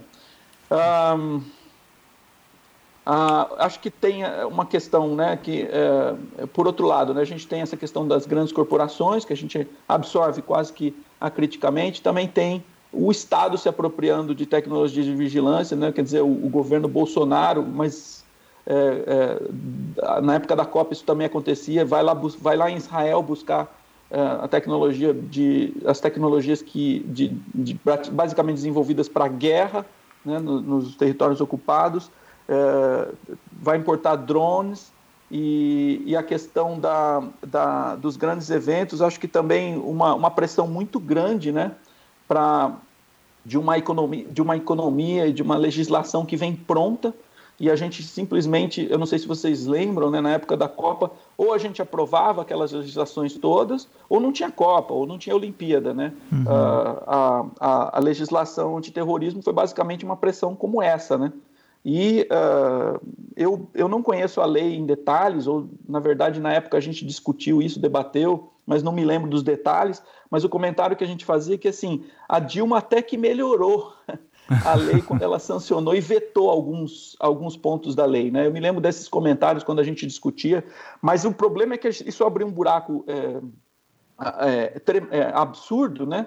Para que agora a gente consiga, para que, que agora esse governo é, consiga aprovar é, é, emendas da lei ou, ou leis complementares é, e justamente criminalizar o movimento político. Né? A gente já está esperando para ver quando é que é, o, o, MST, o MTST vão ser considerados é, movimentos terroristas, quando é que o, o PT vai ser considerado um, um, partido ilegal e assim por diante. Né? Eu acho que a gente está vivendo esse momento justamente como reflexo dessas aberturas todas que a gente deu durante as, a, a Copa, a, os grandes eventos esportivos. Né? A gente literalmente abriu as pernas uhum. é, para aceitar uma pressão muito grande para que esses eventos ocorressem. Né? Sim.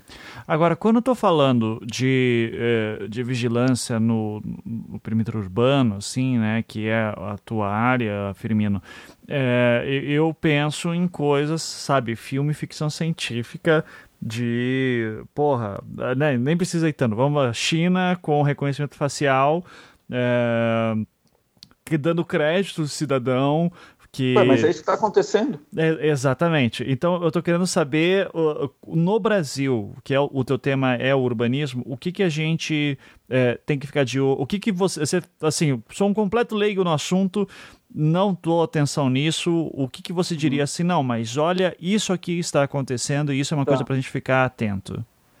Então, Ivan, é assim é, eu amarro um pouco essas questões ligadas ao uso de, de, tecnologias de vigilância e de securitização à própria gestão do espaço. É?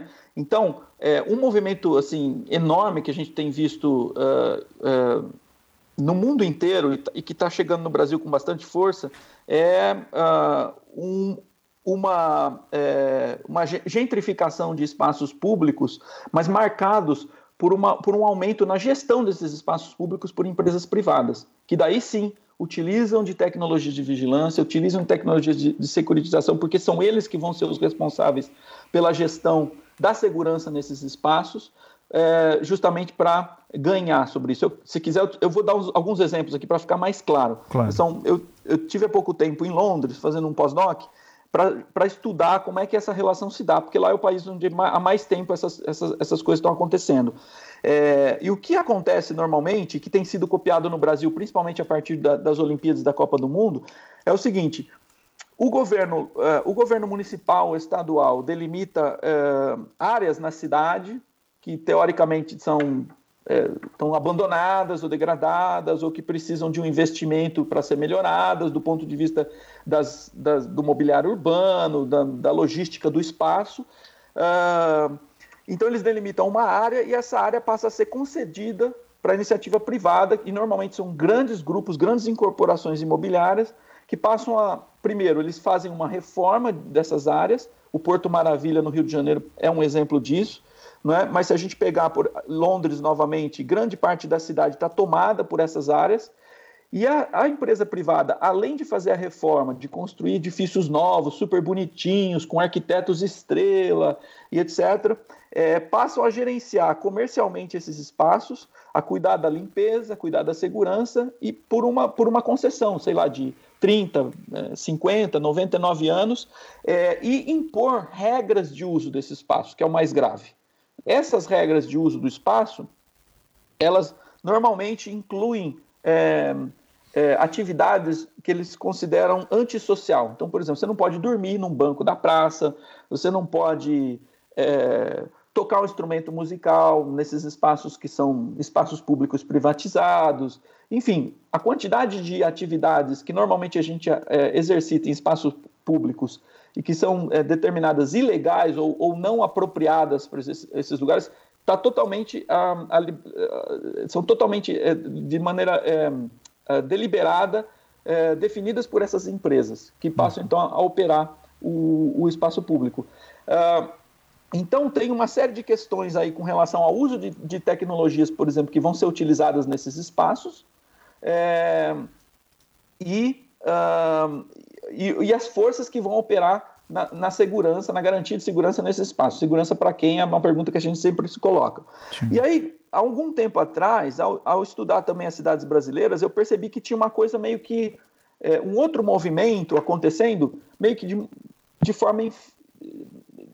sem a percepção do, do Estado, ou pelo menos sem o, é, ou, ou, pelo menos sem o, o consentimento. É, um, formal do Estado, algo que estava acontecendo à margem da, da legislação municipal, que eram, você, morando em Curitiba, você deve saber muito bem, que eram as pessoas, os, os residentes e principalmente empresas de segurança se organizando para monitorar o espaço público, utilizando daí câmeras, alarmes comunitários, é, sistemas de, de, de, de, ronda tática que essas próprias empresas gerenciam é, para monitorar o espaço público. Essas coisas meio que saíram dos condomínios fechados e invadiram as ruas, as ruas que normalmente são consideradas espaços públicos.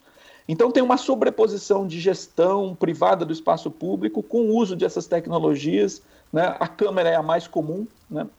então você tem sistemas interligados operados por empresas uh, e que, inclusive, tomam a iniciativa de, uh, de, de desencadear ações nas ruas, nesses espaços públicos, a partir do que é monitorado pelas câmeras que são privadas. Então, o cidadão, é, os residentes, e eu não estou falando de, de, bairros específicos, isso tem acontecido em bairros de diversas é, é, classes, em, em cidades no Brasil inteiro eles se organizam é, para é, colocar em prática sistemas que estão interconectados com essas empresas, uh, que passam então a fazer a gestão do espaço. E assim, essa semana eu fui surpreendido com uma notícia de jornal, esses jornais que a gente recebe no semáforo, de que a Câmara, a Câmara Municipal de Curitiba está é, tá passando um projeto para regulamentar o uso de câmeras no espaço público, inclusive as câmeras privadas. Inclusive, o, é, uma, é, um, é uma iniciativa inédita no Brasil, que já, é, já acontece, é uma realidade nos Estados Unidos, né, em vários países da Europa, em que o, o governo local, inclusive, vai passar a acessar as câmeras privadas. Né? Então, vai ter o direito de acessar essas câmeras privadas e dizer como é que o cidadão é, vai operar essas câmeras. O que não estava claro na, na, na, notícia que eu li depois na, na letra da lei que, que vai tramitar na Câmara, era o, a regulamentação do uso dessas câmeras pelo cidadão. Então, o acesso, aquele consentimento tácito que o Estado estava dando para o cidadão monitorar o espaço público passa a ser é, é, direto, visível e assumido pelo Estado. Né? Então, eles vão assumir esse tipo de gestão é, inclusive a partir do acesso às câmeras. Sim. É, você falando, eu me lembro de. Eu estava lembrando aqui de três exemplos que. Aquele negócio que, a princípio, para quem não está muito atento às questões da vigilância e os perigos da supervigilância, é, aplaudem ou pelo menos acham bacana, mas depois a gente começa a ver os problemas. Primeiro é esse projeto de Curitiba mesmo, salvo engano, é a muralha digital, né? Que está sendo chamado. É, uhum. Eu lembro de uma matéria, até procurei aqui no Google agora rapidinho, sobre a uh, muralha digital, uh, o projeto da, da, de Curitiba que ia custar 35 milhões de reais, isso é uma matéria do ano passado, então já pode ter ficado mais caro, mas que era justamente da, de fazer, integrar as câmeras, as câmeras uhum. privadas uhum. e públicas e ainda fazer uma câmeras com reconhecimento facial, é, isso custando 35 milhões de reais, novamente, então dinheiro público sendo usado para vigilância. É, eu lembro em 2017, o primeiro ano de gestão do Dória em São Paulo como prefeito, ele falando sobre privatização dos parques e que ele uhum. queria oferecer Wi-Fi de graça, só que você tinha que dar teus dados para acessar. É, hum. Também queria vender os dados. Ah, isso acontece, é, né? É, isso é, acontece sim. em vários lugares. Sim. Inclusive lá em São Paulo, uh, uh, várias empresas estão uh, apresentando projetos para a prefeitura. E daí a estratégia é o seguinte: a gente apresenta um projeto. Teve uma recente, eu não me lembro o nome agora, daqui a pouco eu lembro e falo para você. Uhum. É, que uma, uma, uma jornalista, inclusive da Folha, me entrevistou. É, a empresa oferece, por exemplo, para instalar câmeras gratuitamente na Avenida Paulista. Né? É, e aí a, a, ideia é a seguinte: se esse projeto funcionar, se a prefeitura gostar, aí a prefeitura compra para o resto da cidade. Né? Então isso tem se tornado muito comum e a Fernanda vai me ajudar a lembrar agora um projeto, inclusive, da, da, da operadora da linha amarela em São Paulo, é isso, né, Fernanda? Que, que queria instalar. Sim, Sim Estava instalando câmeras de, é, de reconhecimento de expressões faciais na linha amarela do metrô em São Paulo é, para que essas expressões faciais depois fosse esse tipo de dado depois fosse comercializado com outras empresas com viés da propaganda e tal. É, tinha a ver com publicidade, era para marcar a reação da publicidade no metrô. exatamente, é, exatamente. Uhum. E daí, inclusive, foi interessante porque a Lavites, é, tinha uma outra coisa que eu queria comentar antes, e agora me lembrei, a Lavites ela tem uma, uma característica assim um pouco de, ela não é uma, uma rede acadêmica exclusivamente, a gente dialoga muito com ativistas e com artistas. E os eventos que a gente faz normalmente traz esse pessoal para conversar conosco, porque a gente quer justamente trazer essa, essa perspectiva da resistência que a Fernanda estava falando, que aparece um pouco no livro, né?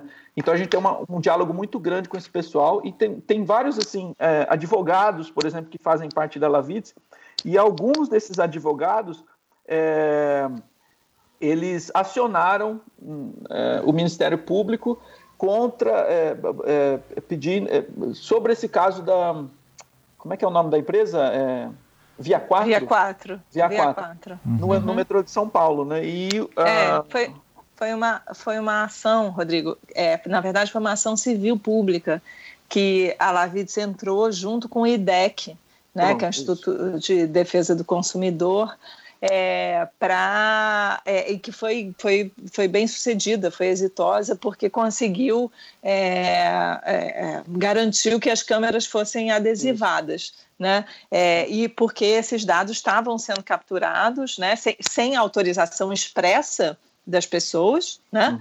É, porque não, tinha, não tem como autorizar numa plataforma de metrô, evidentemente, e estavam sendo usados para fins publicitários e comerciais. Então, é, por, é, assim, flagrantemente era um caso que feria as leis que a gente já tem, e uhum. aí a gente conseguiu, junto com o IDEC, é, mover uma ação que culminou na, né, no, ades, enfim, no adesivamento, não sei nem como é que você faz isso, uhum. mas enfim, na, no, se impediu que essas, essas câmeras passassem a funcionar. Agora, elas voltam né, dentro de um outro contexto, agora no Rio de Janeiro, Salvador e outra cidade, qual foi? Teve outra cidade além do Rio de Salvador, é, no, no Carnaval, não sei se vocês é, chegaram a, a, ver isso, né? Uma tecnologia de reconhecimento facial também sendo usada pela polícia. Pela polícia dessa né? vez. Né? E, e, só que dessa vez agora já dentro de um de um é, de um frame, né? De uma de uma proposta voltada para a segurança. É, e a, a, articulando né, também a, o reconhecimento facial às bases de dados hum. da polícia para identificar é, facilitar a identificação de possíveis é, suspeitos ou pessoas que estavam que, que estavam sendo procuradas e coisas Houve do gênero. Concretos, inclusive, né? É, e aí, mas aí nesse caso, né, a gente até publicou um artiguinho lá na, na na, junto com Inter, né, Lavitz e Inter, Intervozes ali no, no blog do Intervozes no Carta Capital, mas nesse caso a brecha, inclusive legal, ela, ela é menos óbvia porque inclusive a lei de proteção de dados pessoais ela abre uma exceção para casos de segurança. Né, uhum. Né? Pra, e sobretudo quando, quando envolve a ação do Estado.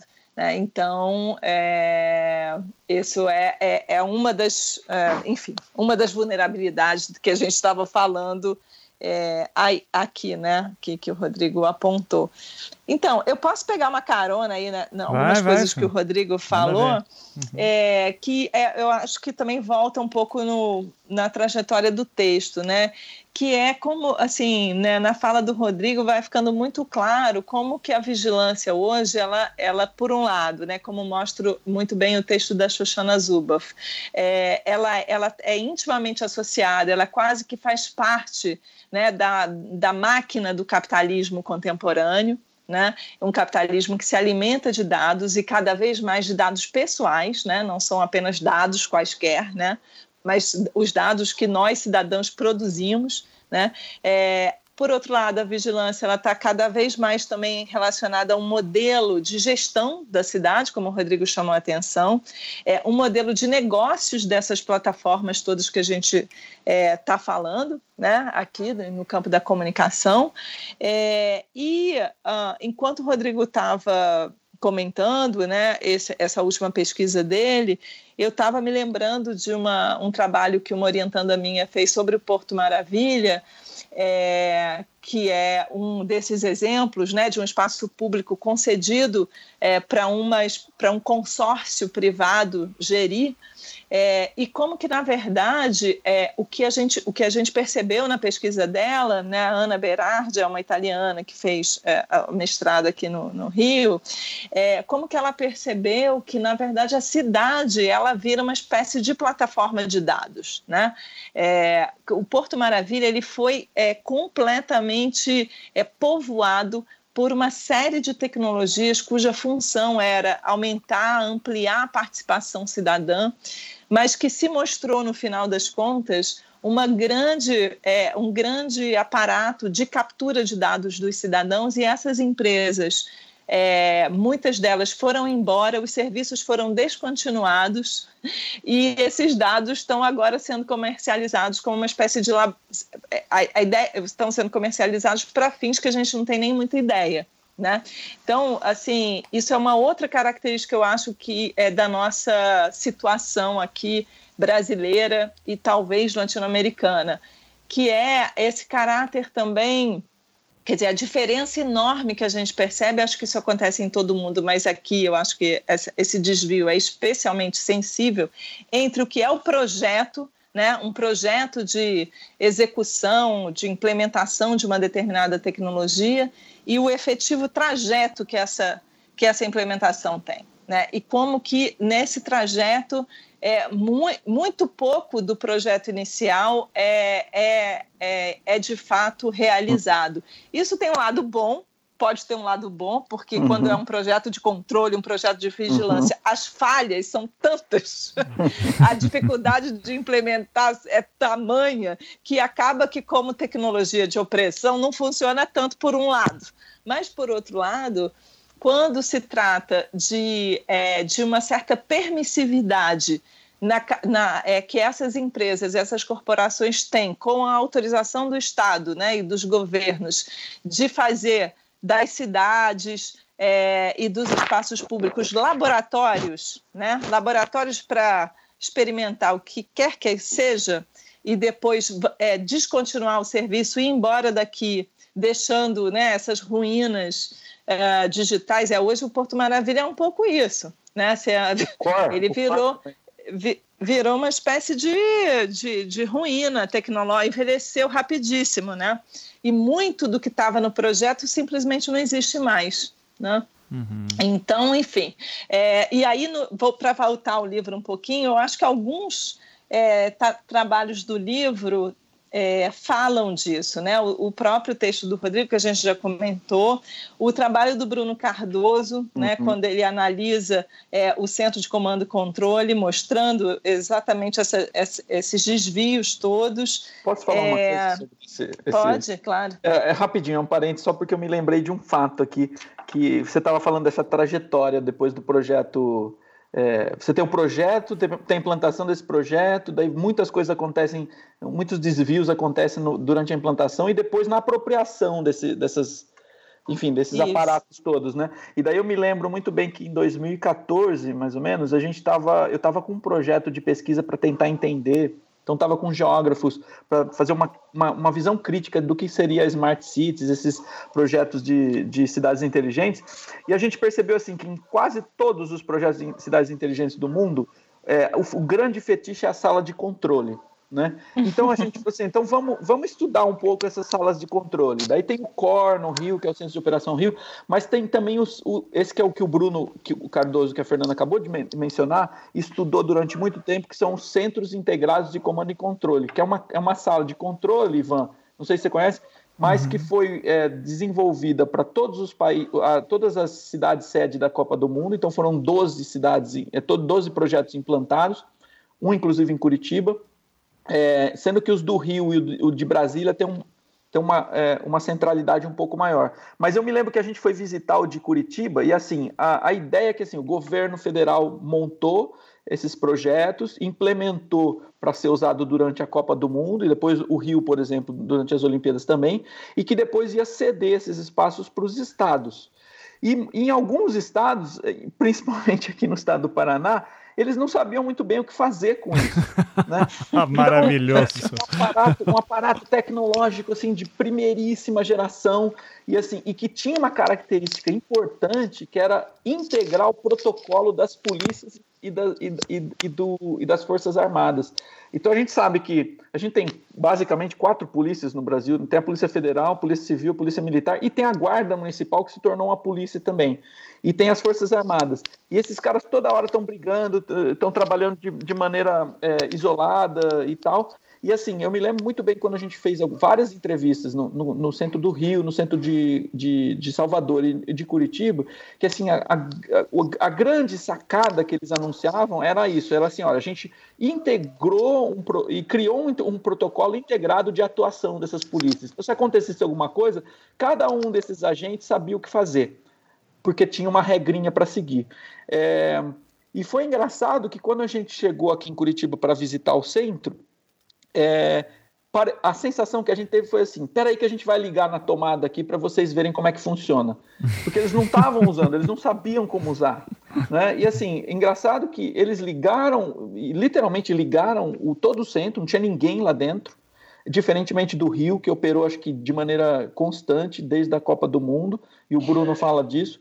É, então não tinha ninguém lá dentro, eles ligaram, a gente chegou, um bando de pesquisadores entraram na sala, daí eles começaram a mostrar, fizeram um show lá do, do aparato todo, é, que realmente tinha coisas incríveis, assim, do ponto de vista tecnológico, assim, assustadoras, né? pediram a placa do meu carro e aí mostraram no telão todos os lugares pelos, quais eu tinha passado e que tinham câmeras de, de reconhecimento de placa, é, acompanhamento de tornozeleira eletrônica e por aí vai. E aí uh, eu me lembro que assim uma das primeiras situações em que eles usaram esse, essa sala foi para descer a porrada nos professores na, nas manifestações de 2014, se eu não me engano. 2015.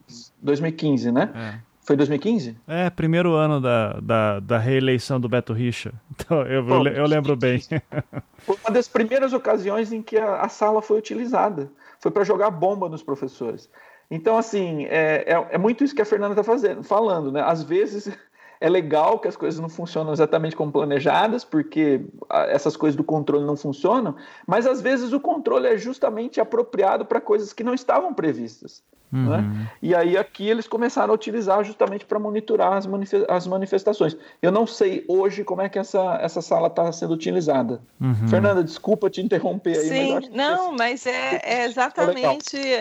Eu acho que isso que você falou, assim, a gente percebe também no Rio, ainda que é, o CICC né, do Rio tenha sido, é, tenha sido implementado de uma forma mais continuada, etc., e tenha sido efetivamente utilizado, é, alguma, eu fiz também algumas visitas lá, né? Eu estudei mais o core, mas cheguei a fazer é, umas três visitas ao CICC e a quantidade de tecnologias e aparatos e funcionalidades que simplesmente não eram usadas porque não tinha condição de fazer o treinamento dos, é, dos policiais para que eles usassem, porque é, no calor da hora eles não conseguiam usar, não se entendiam com a tecnologia, etc. Inclusive tinham muita resistência é, a, a, a, a, essa, a isso que eles entendiam como uma certa imposição que vinha de cima para baixo, né, sobre o trabalho deles, enfim, tinha uma série, tem, é, é, um, é um campo, né, muito interessante de fazer uma etnografia, uma, como o Bruno faz,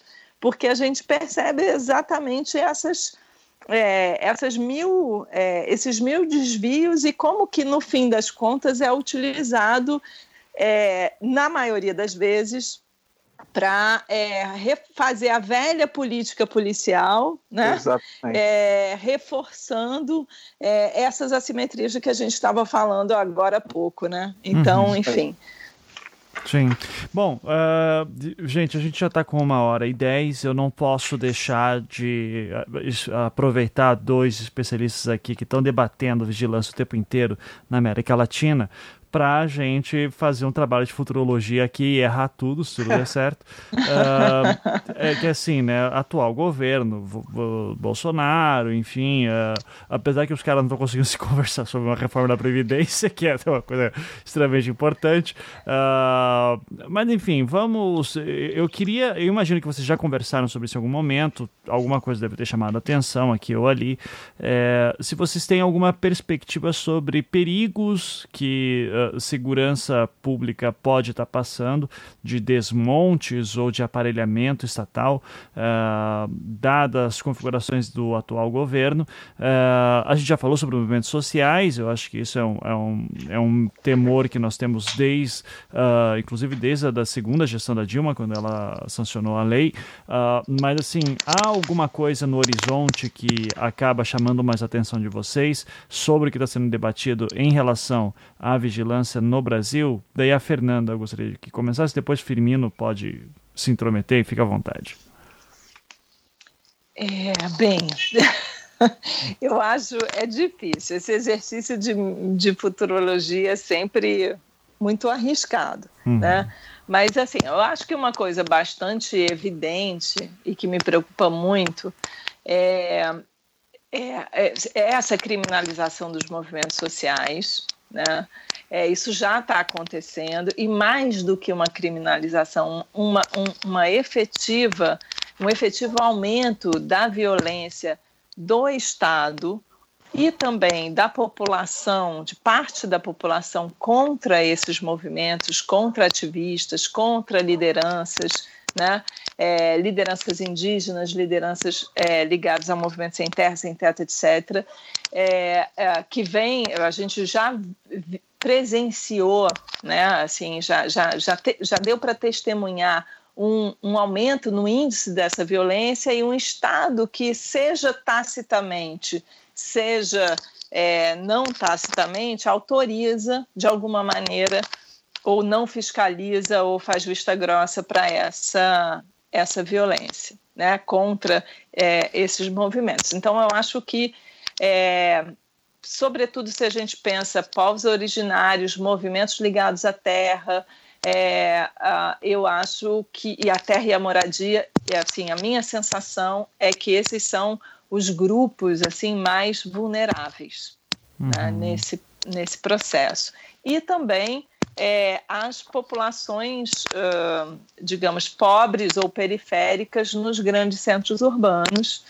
E aí, é, é, mais uma vez, assim, esse, esse aparato né, que foi chamado como legado dos grandes eventos e outros que estão chegando por essa por esse trânsito aí como comercial, né, essa rota comercial aberta é, com os Estados Unidos, mas sobretudo com Israel, de tecnologias que a gente sabe que muito provavelmente vão ser usadas é, contra populações específicas, né? É, no Rio de Janeiro, para dar um exemplo local, não é uma política federal, é uma política de Estado, mas que está de alguma maneira, ao meu ver, conectada com uma política federal mesmo, porque é, isso começou uh, já com a, a, na época da intervenção federal, né, no Rio de Janeiro. Como vocês sabem, o Rio de Janeiro viveu uma intervenção mi federal militar é, ao longo do ano de 2018. Né? Uhum. É, e uh, um, um, uma prática que passou a ser cada vez mais corriqueira aí, é aqui, né, foi o uso, por exemplo, de helicópteros é, como plataforma de tiro, né, em operações em comunidades, ou seja, em operações é, é, em, é, no, no, em, populações, em territórios é, densamente povoados. Né? Essa, não sei se vocês têm acompanhado, ah, mas isso está rolando. Né? essas operações estão se tornando cada vez mais frequentes, é, estão se banalizando, eu diria. Né? Ah, junto com isso vem é, tecnologia de drone, mas aí mais, por enquanto, de observação. É, mas o que a gente vê muito e é muito claramente é o uso de tecnologias de vigilância e de é, e, e, de, e, de, e tecnologias letais, né? de alta letalidade, né? uma militarização mesmo do espaço urbano, né? como Graham uh, fala, é muito forte. Eu acho que isso é algo que vai aumentar. Né? Assim, essa mistura, essa, essa, é, é, é esse, essa, digamos, uh, esse esse, essa, uma certa promiscuidade entre é, tecnologias privadas ou uma indústria né, de, de segurança e de vigilância com é, é, um, um, práticas de militarização do espaço e, pro, e políticas securitárias. A minha, a minha, isso é o que mais me preocupa e, sobretudo, com foco nas populações historicamente mais vulneráveis. Né? Uhum. Isso é um, algo. Outra coisa que me preocupa aí é, no campo das tecnologias de comunicação é, é o, esse uso né, da, das plataformas é, de comunicação digital, especialmente o WhatsApp, é, como plataforma de governo, né, como plataforma de comunicação e de propaganda do governo. Eu acho isso de uma gravidade absurda. É, acho, já foi grave no período eleitoral. É uma plataforma completamente invisível né? É uma opaca, melhor dizendo, né? É uma plataforma que não tem é, de difícil de difícil investigação, de difícil de nenhuma transparência, porque ela é configurada para ser uma plataforma de comunicação privada, mas ela se comporta e a ideia de novo do projeto e do trajeto, né? Ela se comporta é, como uma plataforma é, de, de, é, é, de, comunicação social, de, com, quase como uma rede social, né, uma plataforma de troca de informação, de compartilhamento de mensagens, é, de trabalho, etc. É, e a gente tem indícios de que ela foi usada né, na, é, como ferramenta de campanha, sem nenhuma regulação e sem nenhuma transparência, e agora tudo indica também que ela continua sendo usada como plataforma de comunicação do governo. E eu acho, assim, a, na, isso me preocupa muitíssimo do ponto de vista de um atentado direto a, a, a, uma, a uma política de comunicação minimamente democrática. Né? Uhum. É, então esse é outro esse é outro ponto que eu acho que a sociedade brasileira precisa debater com muita ênfase porque é, a gente, para que a gente não fique refém de uma propaganda de governo que vai estar tá sendo, é, é, funcionando é, no, através de uma ferramenta completamente opaca para a opinião, para grande parte da opinião pública e, e não só opaca, como é, de difícil controle, de difícil monitoramento por parte das instâncias, né? É, e das instituições é, públicas né, e democráticas. Então, esses seriam os meus dois. É, os meus dois, minhas, meus dois sinais vermelhos, assim. Uhum, perfeito. E Firmino, você agora? Olha, cara, então, é, eu não vejo a coisa muito diferente do que a Fernanda vê, não. Eu acho assim, quando a gente tem um presidente que, que atua via WhatsApp, e a gente tem uma, a elite em São Paulo passando em frente a uma favela sendo incendiada e buzinando, comemorando e gritando que vagabundo tem que queimar, é, eu acho que a gente, eu temo muito, muito, muito que a gente está diante, assim, a gente está fudido mesmo, essa é a palavra. Nós estamos, nós estamos assim. É um termo bem acadêmico, mesmo. inclusive. É, não, não, dá para ser muito acadêmico nessa, claro, nessa futurologia claro. que você está pedindo. Sim. Eu acho que é, eu, eu, eu, tenho assim muito, muito medo desses riscos que a Fernanda apontou. Eu acho que assim. O primeiro e mais evidente, que a gente já falou aqui, é criminalização dos movimentos sociais. Né? Então, aí a gente tem é, basicamente qualquer tipo de resistência é, é criminalizada e, e, e, se torna ilegal. Né? Então a gente, como é que a gente vai resistir? É, como é que a gente vai dialogar em termos de oposição a qualquer coisa que o, o, o governo atual proponha, né? seja ligada à vigilância, segurança, né? as questões econômicas e culturais? Como é que a gente vai se opor a qualquer tipo de movimento do governo se a gente não tem é, força para resistir, força legal para resistir?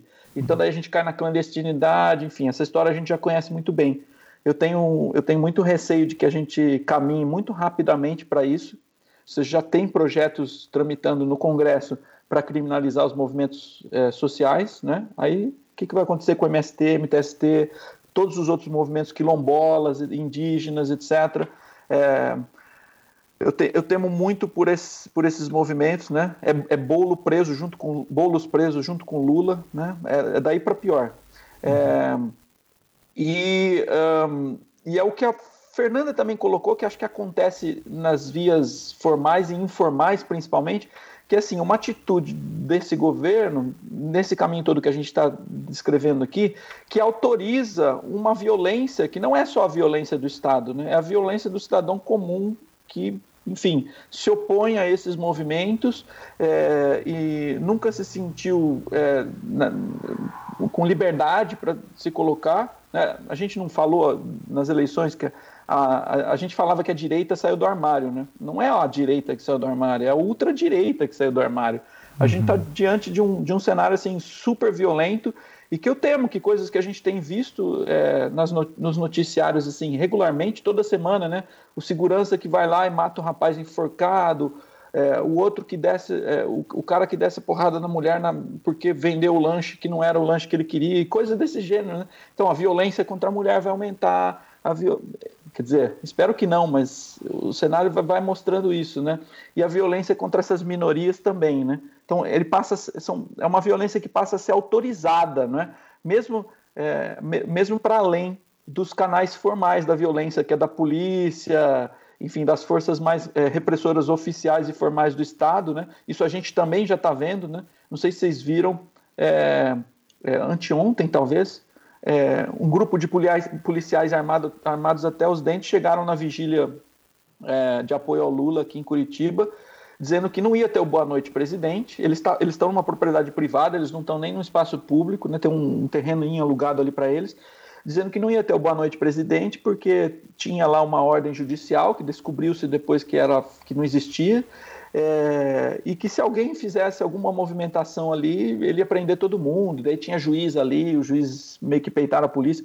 Esse tipo de, de atitude de, de, de, autorização né, que a gente tem dado, que o governo, na verdade, tem dado às forças policiais, eu temo muito que isso aumente, assim, uma escalada mesmo de violência da própria polícia, que já é violenta, e também a, autorização que a gente não pode mais sair. É, eu, eu achei que a gente ia fazer uma conversa com câmera hoje, meti uma camisa do ele não aqui, né? E acho que a gente, a gente, não pode mais sair com isso, com essa camiseta na rua, né? Que a gente toma porrada. Então, uhum. esse tipo de violência meio que generalizada, acho que isso é uma.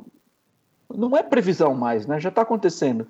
E uhum. assim, e, e, por fim, acho que uh, a Fernanda falou um pouco dessa do tipo de tecnologia americana, israelense, que o Estado vai lá, importa e usa aqui, testa, os helicópteros que já estão sendo usados para dar tiros, os drones, que por enquanto é para observar, mas até quando, né? Daqui a pouco, não sei se não vão começar né, a atirar também. É, o, o, Steve fala um pouco desse, disso no livro dele, ele usa um termo do Foucault que é o efeito bumerangue, né? Que a, as metrópoles, na época das colônias e tal, utilizavam algumas, algumas forças, algumas táticas de repressão nas colônias e depois traziam pra, de volta para a metrópole. É, uma, é, um pouco de, é um pouco disso, não sei se é bumerangue, se é, se é esse sentido de vai e volta, mas é um pouco isso que está acontecendo, né? A gente, esse tipo de tecnologia e de, e de, de prática, de aparato de, contra eh, violento e, e de vigilância, ele é testado em diversos lugares, depois replicado em outras situações. E a gente, o que eu temo é, é isso é, sendo é, acontecendo de uma maneira cada vez mais aguda e sem controle. A Fernanda lembrou também lá no começo da fala dela uma coisa muito importante que eu acho que a gente, a gente acaba absorvendo essas coisas. É, no, primeiro que a nossa legislação é muito frágil e também a gente atingiu um, um, um, é, uma apropriação política do sistema judicial também bastante complicado, né? que a gente não dá mais para confiar no, no sistema é, judiciário brasileiro. É, e aí, uh, os, os, os, tipos de, de apropriação de tecnologia de vigilância e de segurança no Brasil, a gente acaba absorvendo isso muito sem crítica, sem resistência.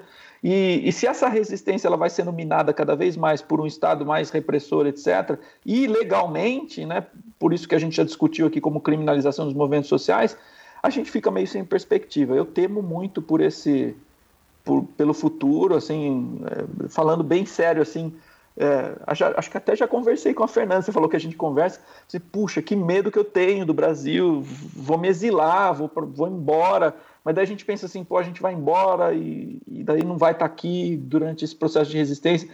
Eu não sei, por enquanto a gente ainda consegue organizar algumas coisas dentro e fora da academia, né? Acho que esse evento de Salvador, assim, vai, tem muita esperança que vai ser um marco interessante do ponto de vista acadêmico e do ponto de vista do, do, do, dos grupos sociais que vão, né, dos movimentos que vão estar ali presentes, é, para a gente tentar entender o que está acontecendo e, e, refletir sobre formas de, de resistência. Claro. E a Fernanda falou do, do uso das plataformas, daí eu já termino essa minha reflexão futurologista aqui, que você pediu.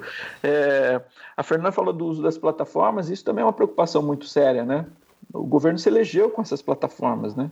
Uhum. O cara não fez um debate no segundo turno. Né? Eu acho que vocês já discutiram bastante isso no Anticast, a gente já, já falou bastante sobre isso, mas assim, é, eu não sei se a Fernanda falou sobre isso, mas tem também é, bastante gente interessante dentro da própria Lavitz querendo entender esse movimento do que, que acho que se, ele se simboliza no WhatsApp, mas tem, é, mas tem um pouco esse fundo do uso das plataformas, dos dados, de um tipo de comunicação que a gente não entende ainda muito bem, é, não tem regulamentação. Então, acho que a gente também precisa entender esse outro movimento, né, o uso, de, a apropriação, que os caras souberam fazer muito bem, e ainda estão ampliando esse movimento. Se a gente vê o, o, o, filho lá, como é que é o número um, número dois, número três? Não sei quem que é o. Eu me perco, mas é o, é, é o Carlos, é o vereador, não, não, não. o, Edu, o Eduardo. O é, Flávio. É, articulando com o Steve ah, Bannon. o Eduardo, o Eduardo. Eduardo, é. número 3, uhum. sei lá. Uhum. Ele faz, ele faz reunião com, reuniões com o Steve Bannon, né, se encontram lá com o Olavo de Carvalho em Washington. Então, eles estão expandindo esse movimento, né? Essa coisa não vai parar por aí. É, do, e, e, e, o Bolsonaro ele não dá coletivas à imprensa, ele faz um live na, no Facebook, né? Então a gente tem que entender muito bem o que está acontecendo. A Lavitz tem, tem um grupo de pessoas aí já se organizando para tentar entender isso aí. E não sei, talvez o nosso a gente tem que migrar o nosso foco de resistência também para esses para esses meios. Não sei, acho que é um pouco isso. Eu sou bem pessimista com relação ao futuro. Ok, vamos okay. torcer que você esteja errado. né? é o jeito, é o que nos resta. É, vocês falaram várias vezes do evento de Salvador, mas você também que tem um lançamento do livro em São Paulo, então, uh, Fernanda... Tem no Rio também. Tem no Rio também, então, por favor, uh, Fernanda, fala aí de Salvador, o Firmino fala dos outros também, então fique à vontade. O que, que vai acontecer nesses eventos? Então, é, bom, esse evento em Salvador vai acontecer no final de junho, né? 26 é, a 28. de 26 a 28 de junho. É, na, ele tá, vai acontecer dentro da UFBA, né, da Universidade Federal da Bahia. E, e o, a gente já é, fez, uma, fez uma chamada né, de trabalhos, como a gente faz em todos os eventos. É, a gente teve um número recorde assim, de, de submissão de trabalhos esse ano. A gente teve quase 300 trabalhos submetidos. Né? A nossa média. Que não é, são só de... trabalhos acadêmicos, né? Isso, é, são, tra são trabalhos é, de alguns acadêmicos, alguns voltados é, propostas de oficina, né, propostas de intervenção artística, e mesmo os que são, entre aspas, acadêmicos, né, são trabalhos é, que são apresentados na forma de um artigo, é, eles muitas vezes é, não necessariamente relatam ou são resultado de uma pesquisa acadêmica, eles podem ser resultado de uma ação no campo do ativismo, eles podem ser resultados de uma atuação de, de, um, de um coletivo, de um movimento social. Então, é, é, um, é, um, é um evento que, como todos os eventos da Lavitz, né? É, mas esse eu acho que é, especialmente a gente quer garantir uma heterogeneidade assim na sua composição, né, não só de terem vários segmentos da sociedade civil participando e não só academia, né, é, mas movimentos sociais, ativismo, é, práticas artísticas e também é, como tema desse ano né, é, é, assimetrias e invisibilidades, vigilância, gênero e raça. Né? Essa é, é a temática geral do evento. Como a gente está é, trazendo essa, esse tema uh, para frente do evento, a gente também está é, montando uma programação que está muito voltada para a discussão dessas assimetrias. A gente vai ter como convidada é, internacional, né, de fora, né, estrangeira, digamos assim, é, a Simone Brown, né, que é uma pesquisadora é, da Universidade é, do Texas, do Texas, né, eh, Rodrigo? É, é. é, é porque ela já ela estava no Canadá, né, mas agora ela está baseada é, nos Estados Unidos e ela escreveu um, um, o primeiro livro na área de surveillance studies, é, né, de estudos de vigilância, o primeiro livro que tematiza vigilância racial né, a vigilância voltada para pretos, né, para negros. É, a, desculpa, eu estou falando pretos porque o próprio movimento negro agora muitas uhum. vezes se intitula sim, sim. é, preto. Então, é, a, a, gente, tô, a gente vai acompanhando né, essa transformação aí no, é, na forma como o próprio movimento se denomina. Mas, enfim, voltando a Simone, ela tem esse trabalho que é extremamente interessante, é, voltado, assim, que é, é, como se ela rediscutisse é, todo o aparato uh, teórico, conceitual do, dos estudos de vigilância né, no campo, é, mas tomando como objeto a, a vigilância voltada é, para a população negra. Né? Claro que o cenário dela privilegiado é norte-americano, né? é, é estadunidense, melhor dizendo, é, e, e e ela também tem uma inspiração é, na, na, na, na, construção da metodologia de trabalho dela também nos estudos é, feministas é, negros de feministas negras americanas. Né? Então, enfim, é, ela e aí ela vai estar participando do evento. A gente ficou muito feliz com a presença dela. A gente também convidou o, o Akili Mbembe, né, que é o autor do, de, um, de, um, ensaio muito importante chamado Necropolítica e também de um livro chamado Crítica da Razão Negra, é, que foram né, recentemente lançados também aqui no Brasil, mas infelizmente ele não vai poder vir.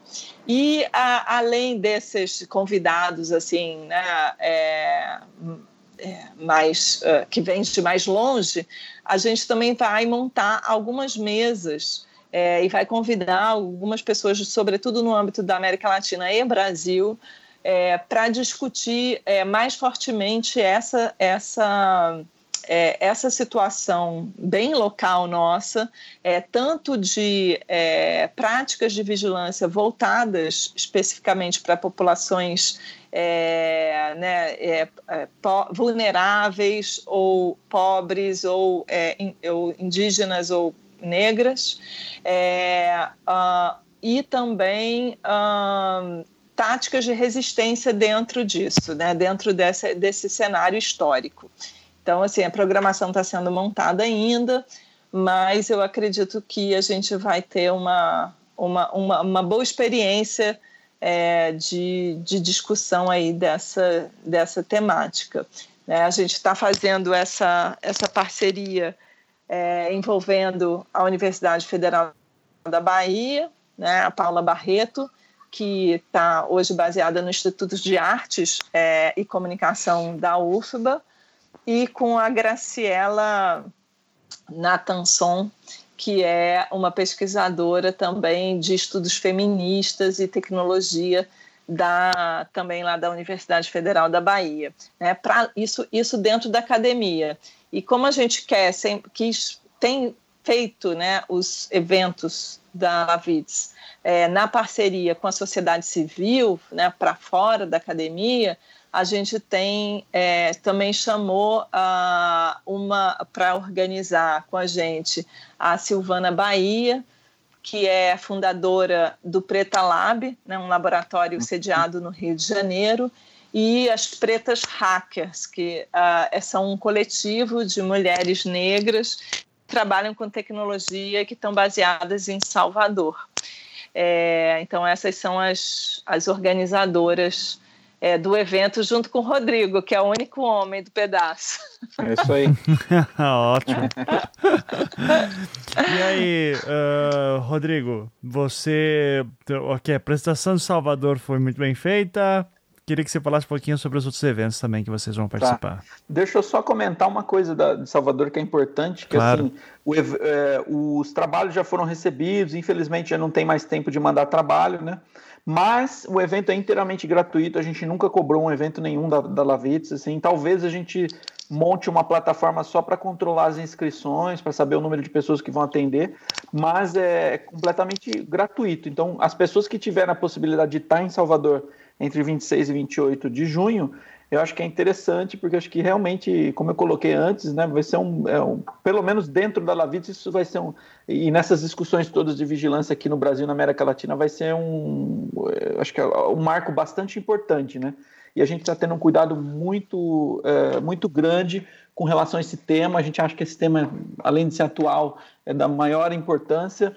É, e é isso aí. Eu acho que então fica o convite para quem quiser participar, de, mesmo na forma de ouvinte, o evento é gratuito. Tá bom? Ótimo. Isso. É. E talvez a gente não sabe se vai ter condições, mas assim tudo indica que ou, ou estamos trabalhando para é, ter transmissão também. Né? Pelo menos, não, não, talvez não de todo o evento, porque o evento é grande, tem sessões paralelas, então é possível que não, é, não seja é, é, transmitido na íntegra, mas pelo menos das principais mesas, os principais debates, as principais conferências, a gente vai é, tentar fazer a transmissão ao vivo e com certeza vai ter registro também para é. depois ficar online né, ser disponibilizado online. Mas além do registro, que é certo já, é muito possível que a gente é, consiga fazer a transmissão. Aí a gente avisa para claro. divulgar. Daí acho que o canal para saber de tudo isso, Ivan, daí você me permite aqui, é o próprio site da Lavits, que é lavits.org, L-A-V-I-T-S.org. E ali a gente dá os anúncios todos do evento, etc. E, bom, tudo que acontece, na verdade, na rede, que é uma rede não institucionalizada, a gente não tem nenhuma, nenhuma figura formal, assim, a gente não tem nenhuma figura jurídica da rede. Então é uma coisa que a gente também está sempre conversando para ver como fazer, mas a, a rede tem essa essa efemeridade, essa complexidade, essa diversidade é, que a gente não sabe nem quem são os membros. Quem é membro da Lavides? A gente não sabe, né? mas tem um monte de gente. É, mas, Rodrigo, ela ela é institucional, ela não é, ela é pluri-institucional, multi-institucional. É né? é, não é que não tenha instituição nenhuma. Não, não, não, não, Eu, quis, eu, eu, quis dizer que ela não tem uma figura jurídica, ela não é uma organização Isso. juridicamente constituída. Não, você tem razão, tem várias universidades, centros, e assim, o que a Fernanda falou do evento, que a gente tem que se aproximar, ele reflete um pouco no livro, daí eu já falo um pouco dos eventos do livro. É, o, o, livro, se você, se você der uma olhada nas, nas partes do livro, ele tem lá uma, algumas partes, por exemplo, a parte 4, se eu não me engano, que é tecnoresistências, ela traz um monte de é, vários, vários trabalhos e contribuições assim de ativistas. Tem o, o Coding Rights, é, que, é um, que é um grupo super interessante que atua aqui no Brasil. Tem o Derechos Digitales, que é, é chileno. É, de onde eles são mesmo? Chileno. Chileno. chileno né? Então, a, a, gente também tenta dialogar, mesmo no livro, que tem uma, uma, linguagem um pouco mais formalizada, assim, do ponto de vista acadêmico, a gente também tenta trazer isso. Isso é bem, isso é bem claro, bem evidente no próprio evento. Agora, o livro, Ivan, ele já está sendo comercializado pela Boitempo, né? Há algum tempo. Uh, mas a gente, a gente tem feito alguns lançamentos, alguns debates, conversas e tal de lançamento. No dia 28 agora tem um lançamento no Rio, na é, Livraria Travessa, né, Fernanda? É na Livraria da Travessa, Livraria da Travessa de Botafogo. Nesse, agora, dia 28 de março, que é uma quinta-feira, às 7 horas. Hum. E aí vão estar presentes né, no lançamento alguns dos organizadores, né, três dos organizadores, que somos eu, o Bruno Cardoso e a Luciana Guilhom, é, e a, alguns autores também vão estar é, presentes no lançamento, como a Paula Sibilha, e a Rosa Pedro e a Joana Varon, que é, é coordenadora do Coding Rights. E a ideia é que a gente faça é, é, não só uma noite de autógrafos, mas uma breve conversa. É, rápida, uma breve apresentação do livro é, antes do, enfim, durante, na verdade, o lançamento. É, E o mesmo formato a gente vai repetir em São Paulo, aí o Rodrigo vai falar. Beleza. Não, é a mesma coisa, a gente a está até chamando de debate de lançamento do livro. Vai ser no dia 5 de abril, às 7 da noite, no, na livraria Tapera Taperá. é, o endereço é Avenida São Luís, 187, segundo andar, loja 29. Mas a gente Vila vai. Vila tá Madalena. Tá... Vila Madalena. Então a Fernanda vai estar tá lá, a Marta Canachiro vai estar tá lá, eu vou estar tá lá, o Rafael Evangelista, o Bruno Cardoso, o Henrique Parra. Pelo menos esse pessoal. E a gente tem vários parceiros assim que trabalham conosco, que também são autores de alguns textos dos livros, que vão estar tá presentes. Então a ideia é, é mostrar o livro e fazer uma conversa, assim, muito no, no, estilo que a gente fez aqui, né? Talvez um pouco mais breve. É, e, e, juntar essa galera toda ali na, na, na livraria para falar um pouco sobre o livro. Então, acho que sim, é um evento legal para quem estiver no Rio no, no, dia 28 agora e em São Paulo no dia 5, é, é, bem bacana porque vai poder conversar conosco e, enfim, trazer um pouco esse, esses assuntos todos para o debate aí. Maravilha. Tapera Taperá, para quem foi no evento de podcast ano passado, é, é lá mesmo, né, em São Paulo, que estava é, eu, o pessoal um monte de podcast. então, é, então, falar o encontro de podcast vai ser o mesmo lugar, inclusive com o auxílio da Boitempo. Então, então é tenho certeza que vai ser muito bacana. Os links, obviamente, para tudo isso vão estar na postagem, mas está tudo no site da Lavitz mesmo. Quem tiver interesse, só ver lá. Tem inclusive sobre o evento do Rio, de São Paulo, e tem o simpósio logo na home. É, então, muito bacana. É, gente, eu acho que eu vou dar só um. Uh, acho que eu vou dar o um espaço aqui só para vocês também fazerem seus jabás pessoais, né? Se o pessoal quiser acompanhar uh, vocês aí nas redes uh, ou entrar em contato, como que faz? Então começa aí, Firmino. É, acho que e-mail, eu sou das antigas, né? Eu ainda leio e-mails e respondo e-mails. Jesus é... do céu, eu, eu admiro muito quem tem tempo para essas coisas. Pô, mas então, acho que meu e-mail é rodrigo.firmino, arroba pucpr, pucpr de PUC Paraná, né, .br. Eu sempre sempre estou atento lá. E daí meus perfis, eu não tenho Facebook, mas eu tenho, tenho um perfil no ResearchGate lá, que é o Facebook dos acadêmicos, dos nerds, né? E uh, tô lá na Lavitz, estou sempre...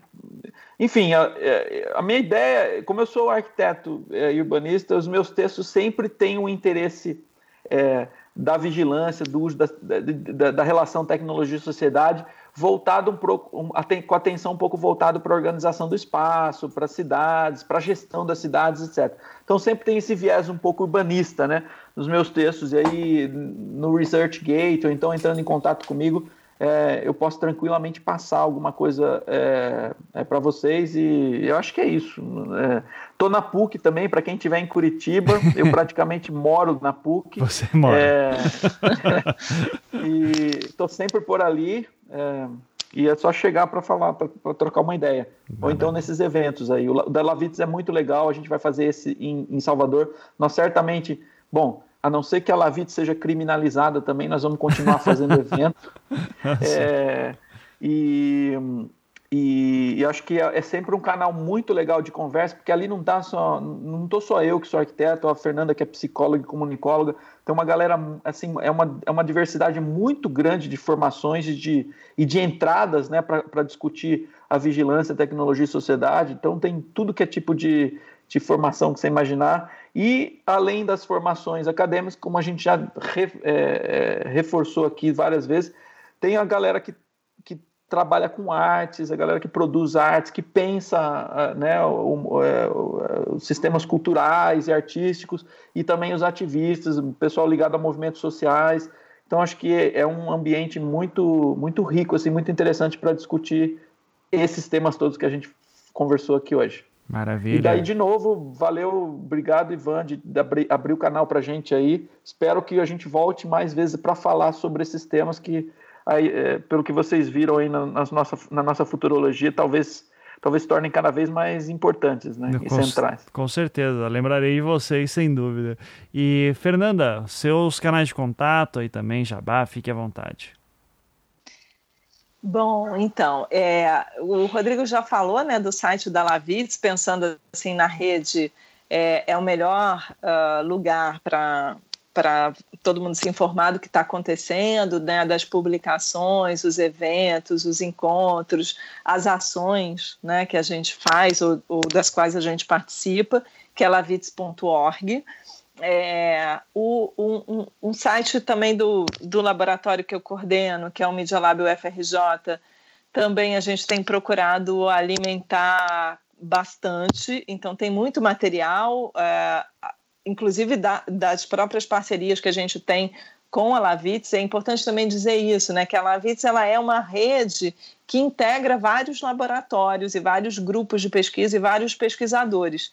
Então, muitos é, dos conteúdos, digamos assim, que a Lavitz produz estão muitas vezes também ou reproduzidos ou é, é, linkados nesses, é, nesses nos sites né, e, e, mídias desses outros laboratórios que, que integram é, a rede. Então, o, o site do Media Lab UFRJ é medialabufrj.net, tá? Media, como, como, como, se fala no latim, né? Como se escreve, melhor dizendo, no latim, M-E-D-I-A, é, lab, UFRJ, tudo junto, ponto net.